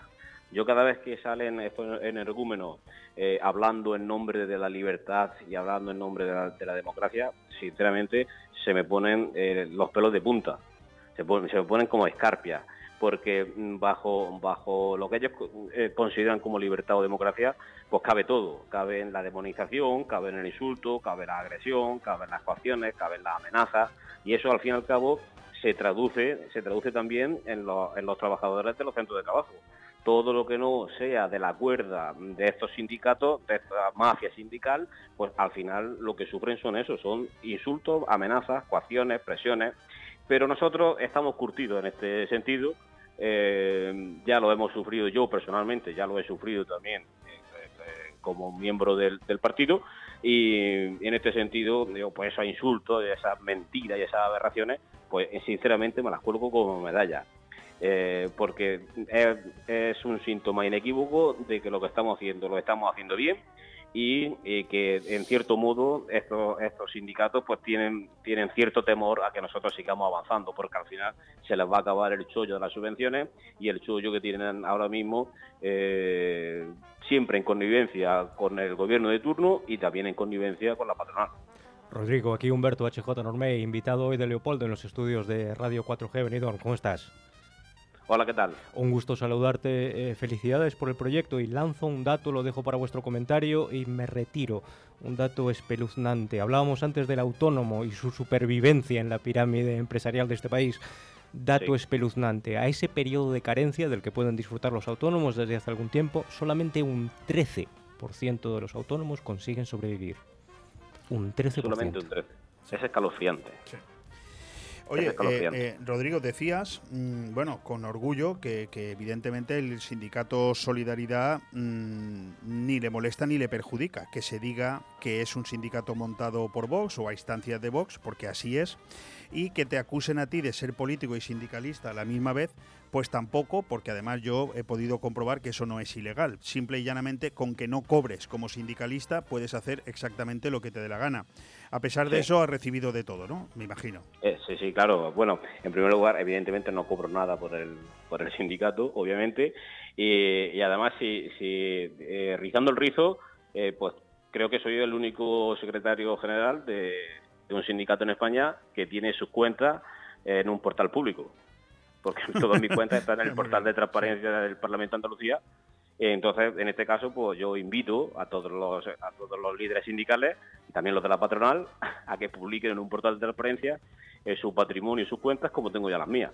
En- entiendo Y lo que- mismo hacemos lo mismo hacemos un ejercicio de transparencia y, y lo mismo eh, probablemente eh, la gente se pueda llevar a más de una sorpresa con, respecto a lo que cobran determinados líderes sindicales. Sí, bueno, estoy viendo que tanto el número de afiliados que ya tiene el sindicato Solidaridad en menos de un año de vida, como, como la, mm, en la entrada que estáis teniendo en grandes empresas, he podido leer, como Inditex o Mercadona y tal, de alguna manera lo que viene a subrayar es que, por un lado, el trabajo se está haciendo bien y, por otro, eh, efectivamente existe, existe una carencia por parte de los trabajadores en cuanto a su representatividad. Es decir, no se sienten cómodos con esos sindicatos tradicionales que los han representado hasta ahora.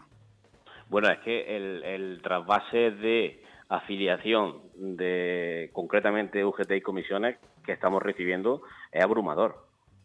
De hecho, hay delegados sindicales de UGT y comisiones que también se están viniendo con O sea nosotros. que, o sea que irás, Están con guarda- hartos, irás ¿eh? con guardaespaldas por la calle. Eh, bu- bueno, Entiéndeme la broma, digo, porque... yo, pues, pues quizá, quizá, quizás deba, deba- te sigo la broma, qui- quizás deberían No, es que este de país, alguno. a ver, yo he sido concejal también. En este país, cuando Sí. metes el cazo en el plato de alguien, cuidado que te puede pasar cualquier cosa, ¿eh? Sí, sí, hay que, hay que mirar, hay que mirar por la, por las esquinas, pero siempre, siempre triunfarán cuando vengan, cuando vengan de espalda, de frente no se atreven. Eso no, no te preocupes. Bueno, De eso no se, no se atreven.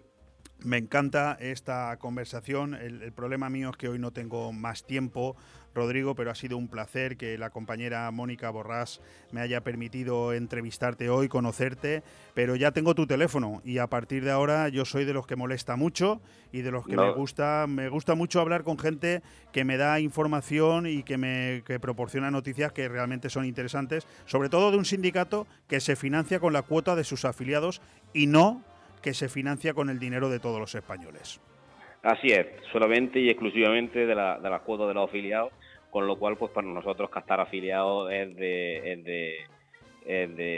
gran importancia porque, claro, no tenemos otro medio de, financiación y, bueno, el, el- que, el que triunfe o, no, triunfe o no triunfe este proyecto y crezca o no crezca, pues depende también de la, de la financiación que tenga.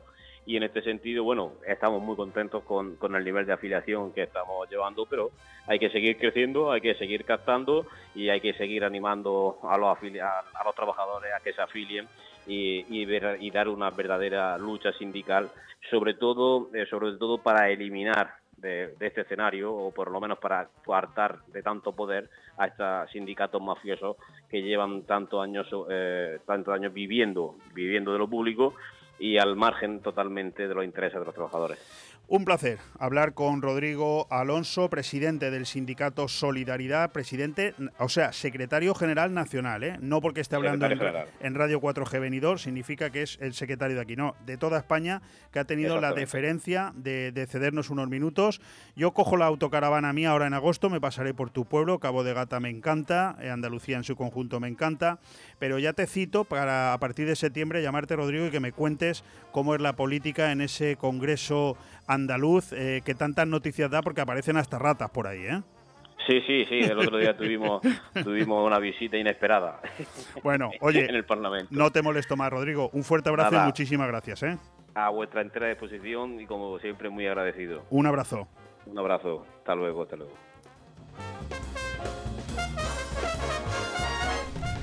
Radio 4G Benidorm. La música y el entretenimiento todo en uno. FM, TuneIn o web. Escúchanos en directo por donde quieras. Si tu mascota fallece, no estás solo. Desde Polop en la Marina, In Memoriam Animalium, crematorio para mascotas, escotas, escotas, escotas, escotas, escotas. Te atendemos las 24 horas con servicio de recogida, crematorio y entrega. ¿Tienes dudas? Te ayudamos. Entra en animalium.es o en el teléfono y WhatsApp 626 739938. In Memoriam Animalium, crematorio para mascotas. Vive el verano en Finestrat. Sábado 31, musical Peter Pan a cargo de Taules Teatre. Un gran espectáculo musical para el público familiar. Un divertimento para pequeños y mayores con canciones y vistosas coreografías. Más de 30 actores, entre niños y adultos, recrearán sobre el escenario las emocionantes y divertidas aventuras de Peter Pan. Sábado 31, musical Peter Pan a cargo de Taules Teatre. En el Auditorio El Castell de Finestrat a las 22 horas. Taberna Mítica, la mejor comida búlgara para disfrutar en una amplia terraza con jardín. Tenemos una gran variedad de platos: sats, sartén mixta de carne con verduras, queso feta en hojaldre con miel de sésamo, brochetas gigantes de carne y las mejores costillas ahumadas a la parrilla. Ah, y no te olvides de los postres caseros, como nuestro legendario baklava. Ven con tu familia y amigos. Taberna Mítica. Estamos en calle Estocolmo número 48, Benidorm y en tabernamíticabenidorm.com. ¿Te gusta llegar a tiempo a tu destino? ¿Volver a casa tan cómodo y seguro como si fueras tú mismo el que conduces? Radio Taxi Benidorm. El mejor servicio a tu entera disposición. Descárgate nuestra aplicación Pide Taxi para el móvil y solicita un taxi de la manera más fácil. Visita nuestra web radiotaxibenidorm.com. Radio Taxi Benidorm 96 586 26 26. Termina el mes y termina también la temporada aquí en Radio 4G Venidor, pero no termina el momento de despedirnos de nuestro amigo Juan Abril Cocina Española para que en este último programa y ya hasta septiembre nos diga y nos recomiende cuáles son las virtudes y los parabienes del por qué hay que seguir disfrutando de la gastronomía mediterránea en primer lugar, pero sobre todo de esa magnífica terraza y de esa cocina que nos ofrece Juan Abril Cocina Española. Juan, ¿qué tal estás? Buenos días, pues eh, muy bien, la verdad es que bastante bien.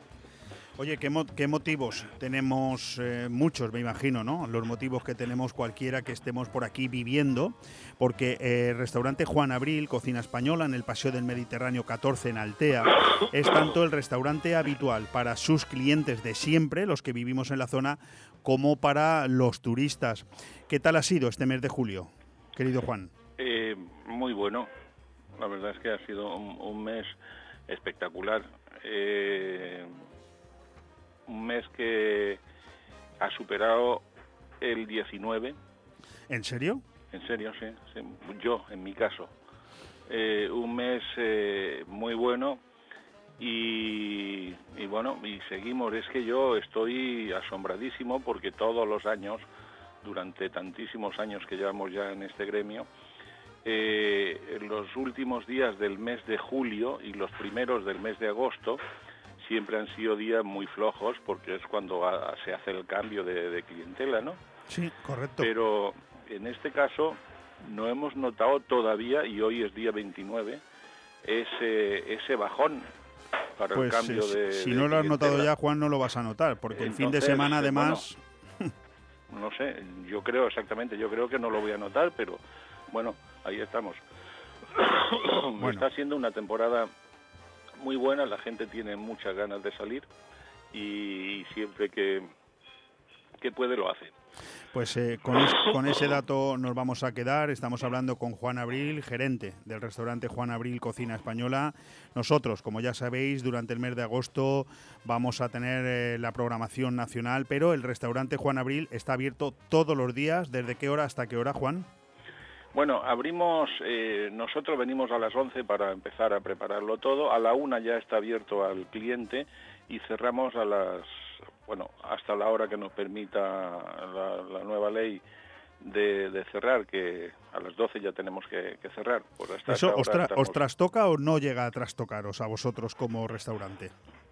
No, vamos a ver, ¿sabes qué pasa? Que en el Paseo Marítimo de Altea, a pesar de ser tan bonito y ser tan agradable estar, eh, por la noche no hay nada. Es decir, tú vienes aquí, cenas y, y después ya no tienes bares de copas, no hay bares de, de ambiente, no hay...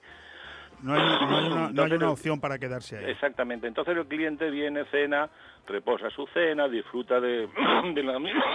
Cuidado, Juan. Cuidado Perdón. Te noto un poco resfriado Sí, todavía, ¿eh? otra vez me he cogido. Entonces disfruta de, como te decía, de, de su cena y del momento y de bueno del, del sitio. Se toma a lo mejor una copa, pero bueno, igual a las 11, once y media ya se levanta y se va, porque no hay más que. Bueno, no hay que alegrarse, por supuesto, de las restricciones porque están fastidiando y mucho al, al ocio nocturno, por supuesto, pero evidentemente para la hostelería, para la restauración, no está siendo tan, tan perjudicial. Porque además, en este mes de julio, el clima ha sido, eh, bueno, eh, el mejor que se podía tener. Han habido Sí, días sí, de sí. calor, pero pocos, y en comer en el Juan Abril es una delicia, pero cenar por la noche en esa terraza, Juan, recuérdaselo a los oyentes, ¿eh? La verdad es que cenar es un lujo. Sentarte en la terraza de Juan Abril y cenar es un lujo. A veces también es un problema, porque hay muchísima gente que quiere cenar o comer y no puede hacerlo porque ya está lleno con dos o tres días de antelación, está, está completo. Sí, cualquiera que nos oiga hablar dice, no, están exagerando, no, es la realidad. Yo además siempre le aconsejo a los que nos escuchan, que son muchos, y evidentemente a las pruebas me remito, que cuando quieran ir a comer al restaurante Juan Abril, que posiblemente pueda ser la mejor combinación entre calidad y precio que hay en la, en la provincia de Alicante, pero por descontado en la Marina Baja, que llamen por teléfono. Y en vez de decir el teléfono, ahora es algo mucho más sencillo, restaurantejuanAbril.es. Ahí lo tenéis todo. Sí, y ahí tenemos, están todos los teléfonos Claro. y todo, sí, sí. Claro, oye Juan, y además con aparcamiento gratuito, que ojo, antes lo resaltábamos menos, pero hay que destacarlo ahora, porque, Ahora- porque ahora es un calvario aparcar en Altea. ¿eh? Aparcar en Altea ahora es poco menos que imposible. Sí. Y entonces, bueno, el restaurante Juan Abril ofrece el que llegues a parques, que además está el parking del restaurante, está como a 30 metros, y, y- y, bueno, tienes tu coche cuidadito y tú comiendo tranquilamente o Juan, cenando. hoy te voy a dar dos minutos para que seas tú quien nos prepare un fabuloso menú.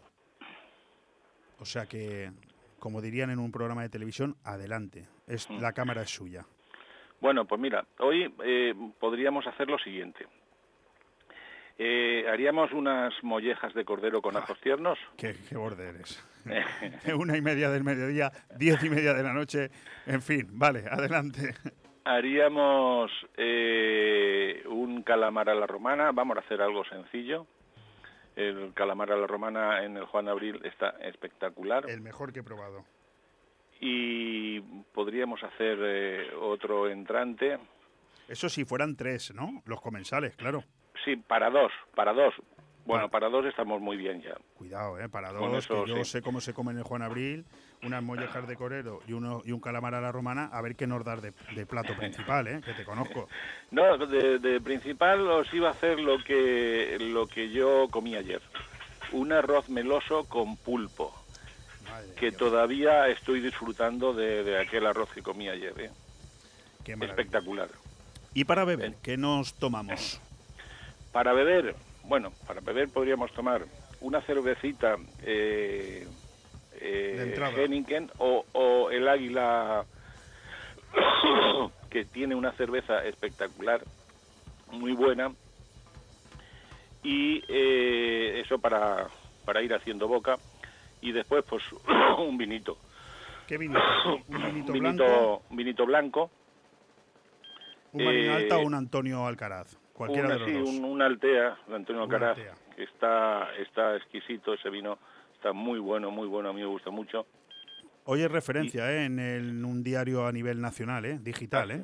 Ajá, muy en bien. Voz Populi, ¿eh? El vino, el vino rosado de Antonio Alcaraz, ¿eh? Es muy bueno.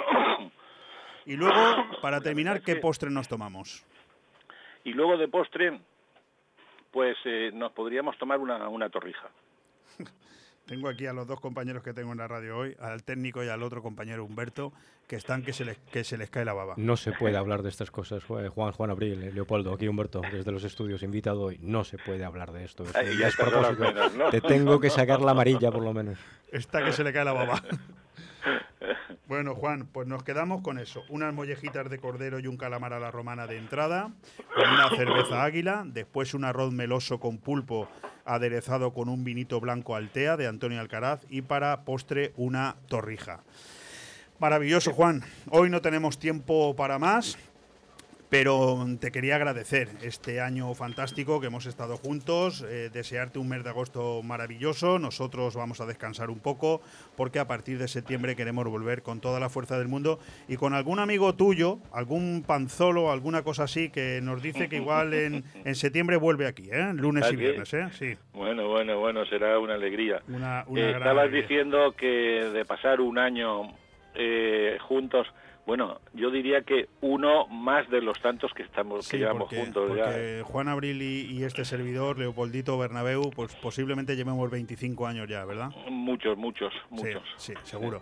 Juan, un lujo, te, te, veo, te saludo, te quiero, te aprecio, cuídate mucho, restaurantejuanabril.es, siempre a tu disposición, Juan. Ya está, se ha ido, ¿ves? Se ha emocionado y ha cortado el teléfono.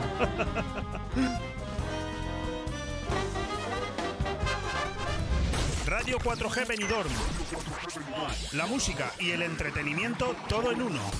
FM, TuneIn o web. Escúchanos en directo por donde quieras. Aire Fresco, programa patrocinado por Actúa, concesionaria de parques y jardines, Impulsa, soluciones en comunicación urbana, FCC, fomento de construcciones y contratas, medio ambiente.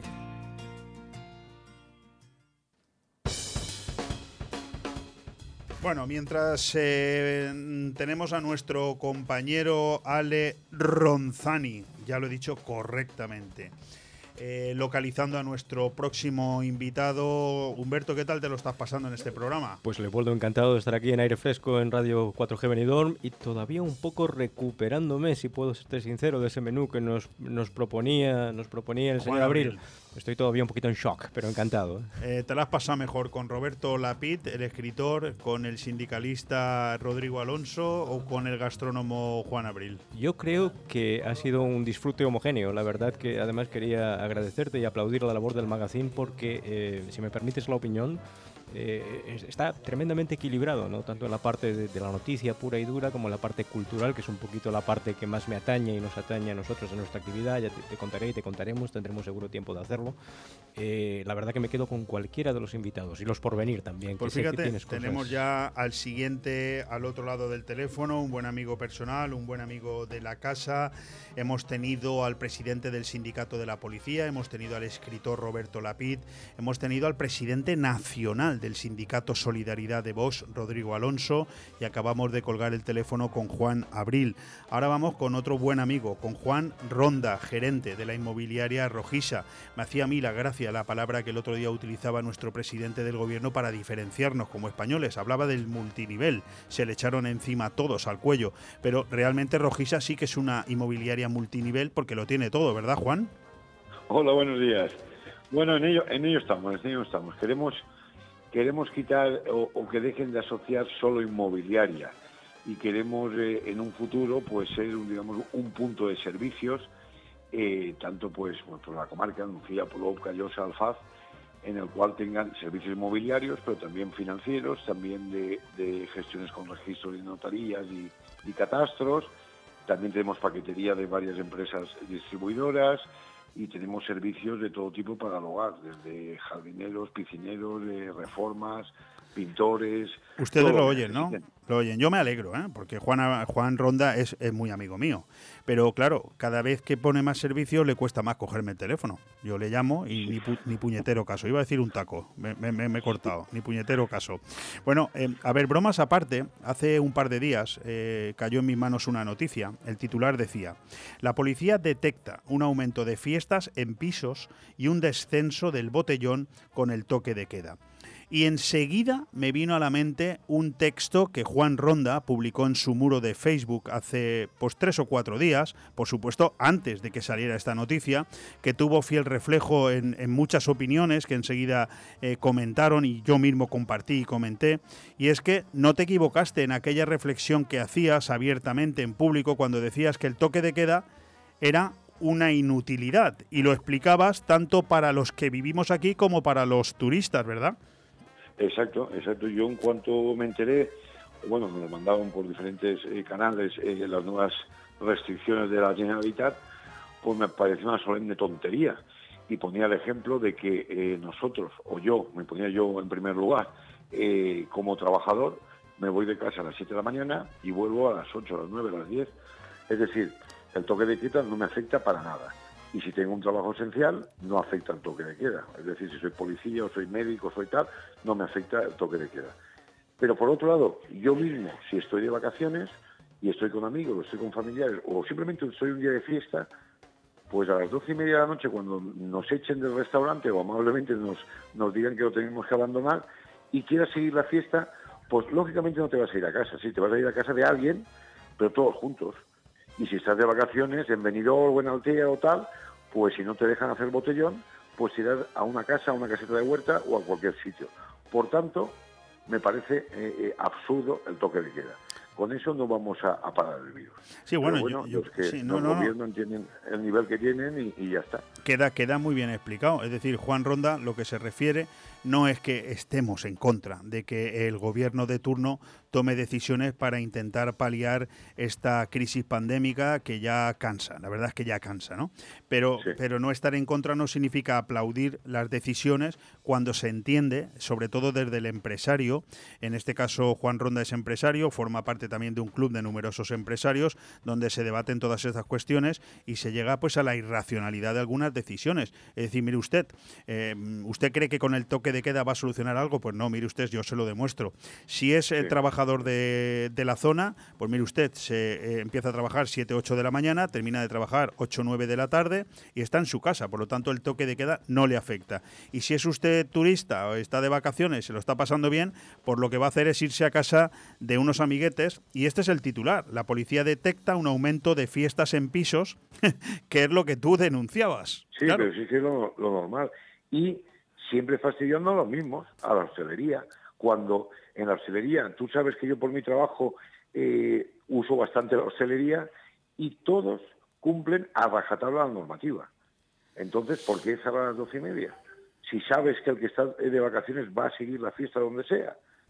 Correcto. Chico, deja trabajar la hostelería. La hostelería la hemos tenido cerrada ocho o diez meses. Ahora las personas han vuelto a rellenar cámaras han vuelto a contratar personal, a muchos han sacado gente del ERTE, tenían eh, eh, eh, eventos y acontecimientos programados. todo eso ahora quién lo paga.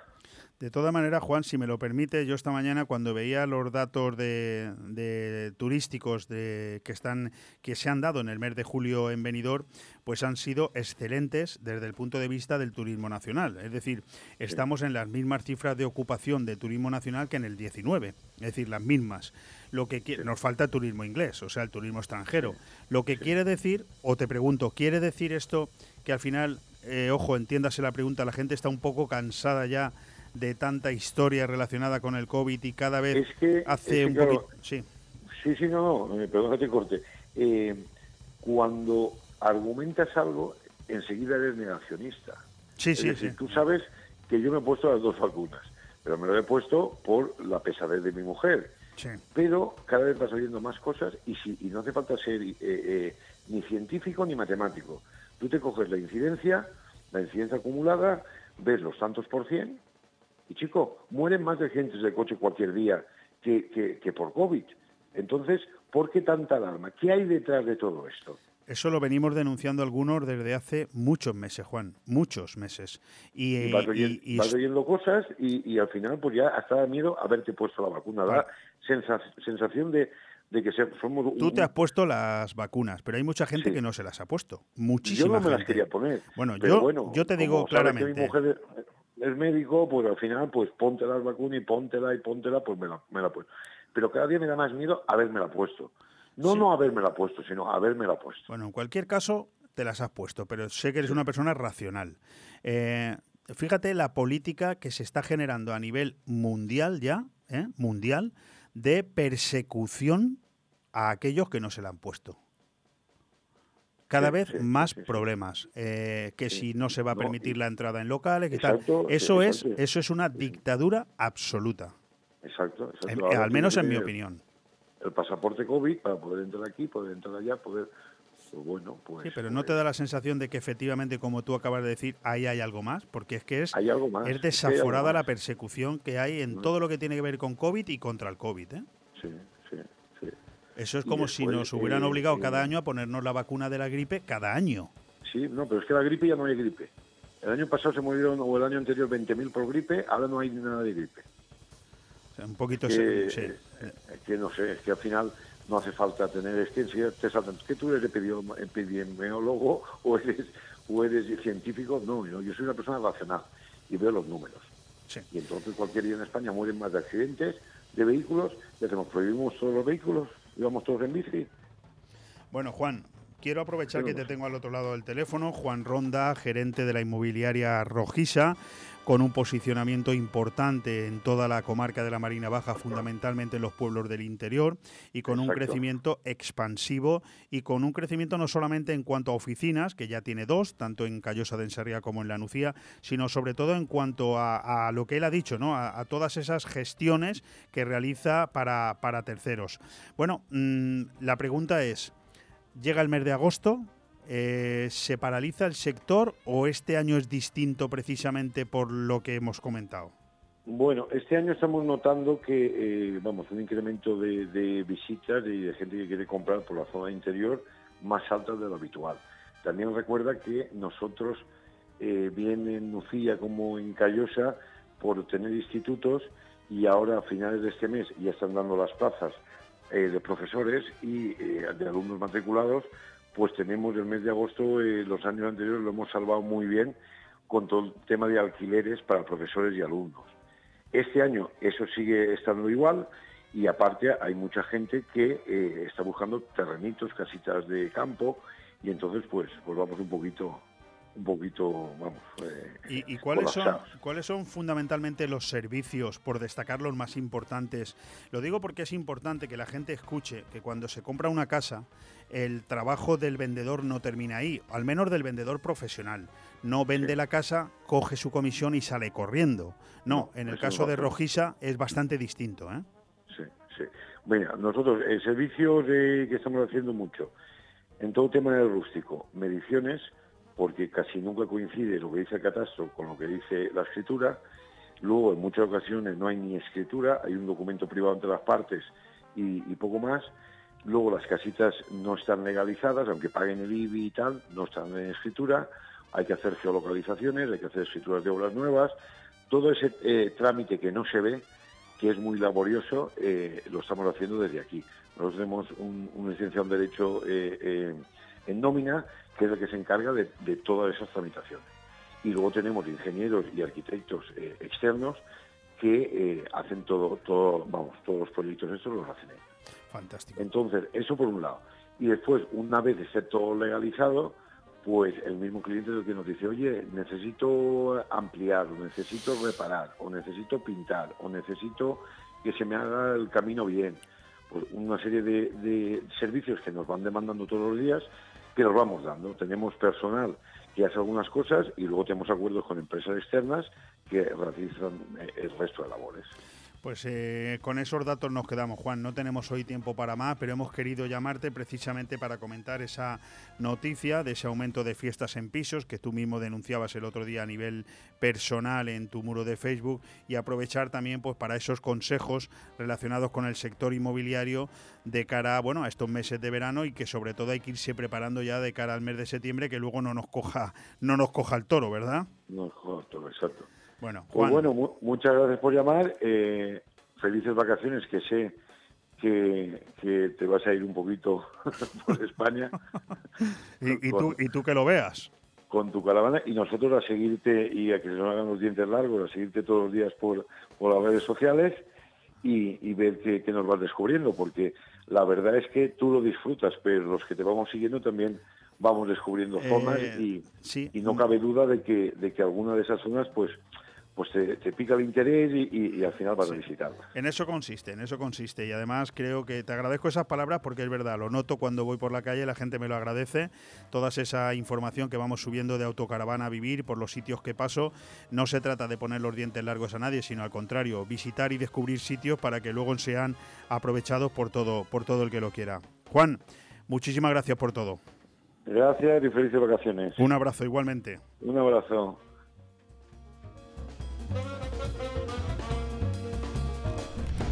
Radio 4G Benidorm.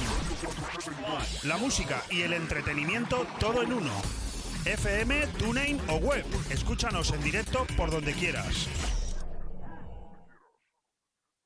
Aire Fresco, programa patrocinado por Actúa, concesionaria de parques y jardines, Impulsa, soluciones en comunicación urbana, FCC, fomento de construcciones y contratas, medio ambiente.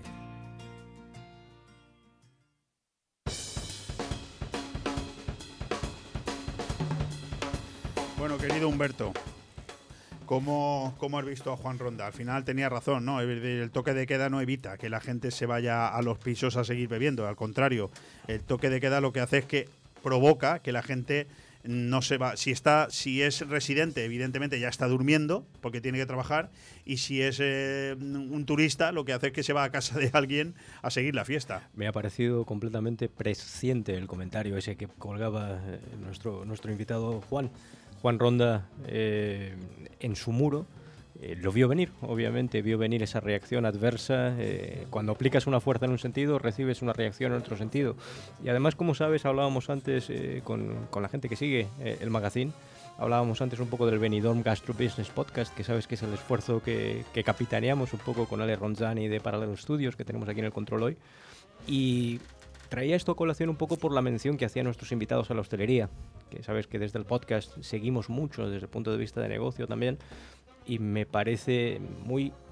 eh, me ha ilustrado mucho el, el seguimiento que hacían ellos también de ese sector, ¿no? Y como ambos Juanes, tanto el, el señor Ronda como como, el señor Abril, eh, tocaban ese sector de la hostelería, ¿no? Qué denostado y, qué circunstancias tan duras están, han, han tenido que sufrir, ¿verdad?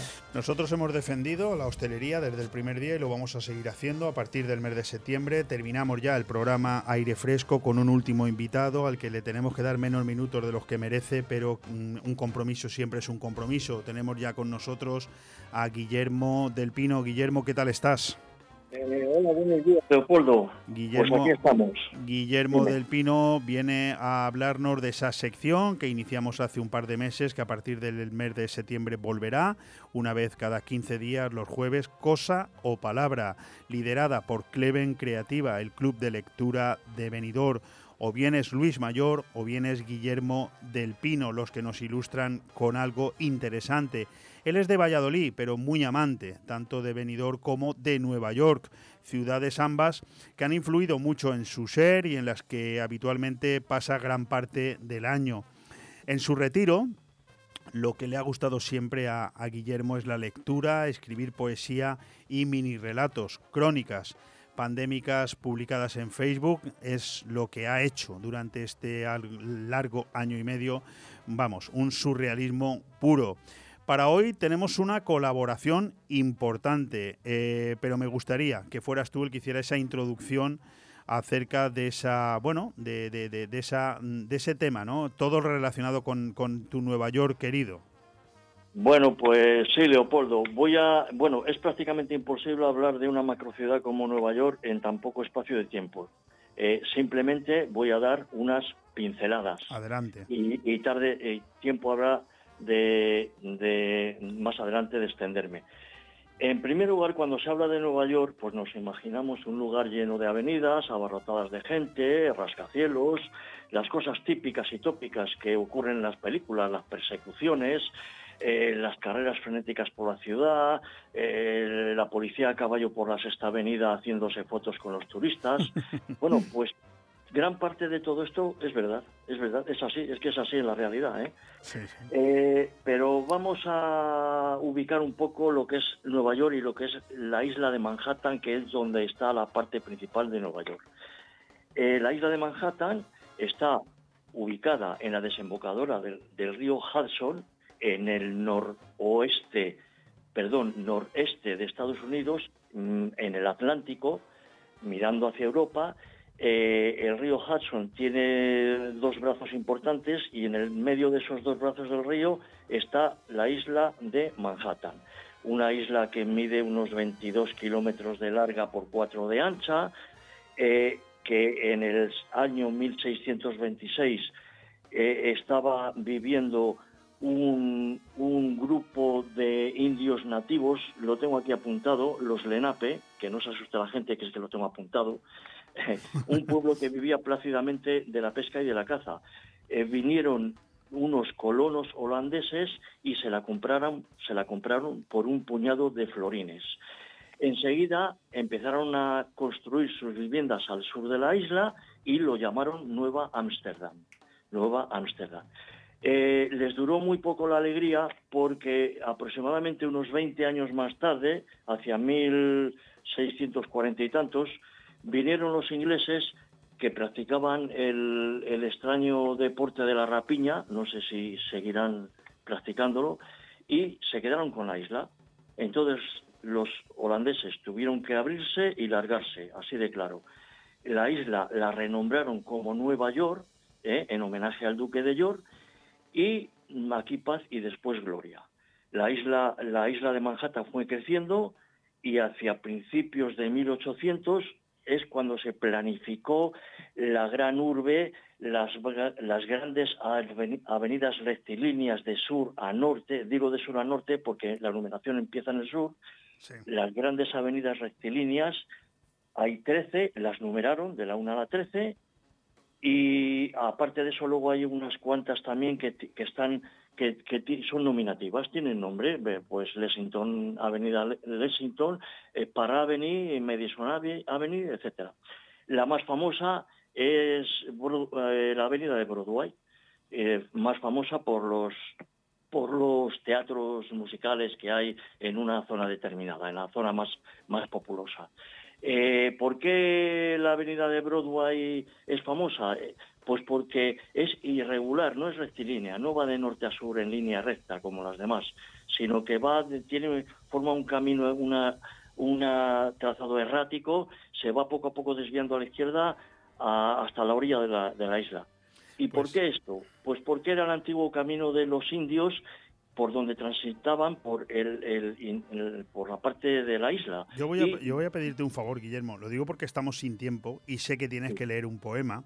Sí. Eh, vamos a ello y en el siguiente capítulo vamos a desarrollar muy bien el tema de Nueva York, que creo que vale la pena. ¿Te pues parece? Muy bien. Pues nada más, simplemente eh, decir, decir que en Nueva York la parte, la parte mm, digamos, más importante la parte del lujo, la parte de los rascacielos, pues empieza aproximadamente en la calle 59 hacia el sur, por, de, por decir, por ubicar un poco. Y contrasta la riqueza de la ciudad de Nueva York con la pobreza que hay en las calles con sus eh, indigentes. Hay una, un, un auténtico ejército de indigentes que malviven en la ciudad. Y lo, lo, has podido vivir eso en, en persona, lo ¿verdad? He, lo he podido vivir en estos 14 años que llevo yendo. Entonces, vamos a coger eh, un, un, bus, el bus en el Harlem Negro, como digo yo, y vamos plácidamente a ir hacia el sur y ver, viendo un poco la ciudad. El poema está escrito en versos. Escúchame, eh, escúchame una cosa, eh, Guillermo, no nos da tiempo al poema. Estamos a dos minutos de despedirnos y pues no nos da tiempo, pero mi compromiso es que en el primer fin de semana, de, o sea, en la primera semana de septiembre, vamos a leer ese poema, El sueño americano, y vamos a volver a llamarte para desarrollar con el tiempo que, que eh, se necesita todo lo que tiene que ver con Nueva York. ¿Te parece? Pues Porque no quiero que la cosa se quede así.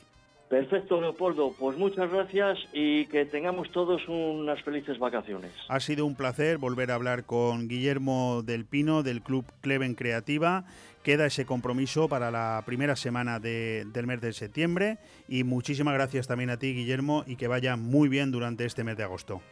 Muchas gracias, un placer.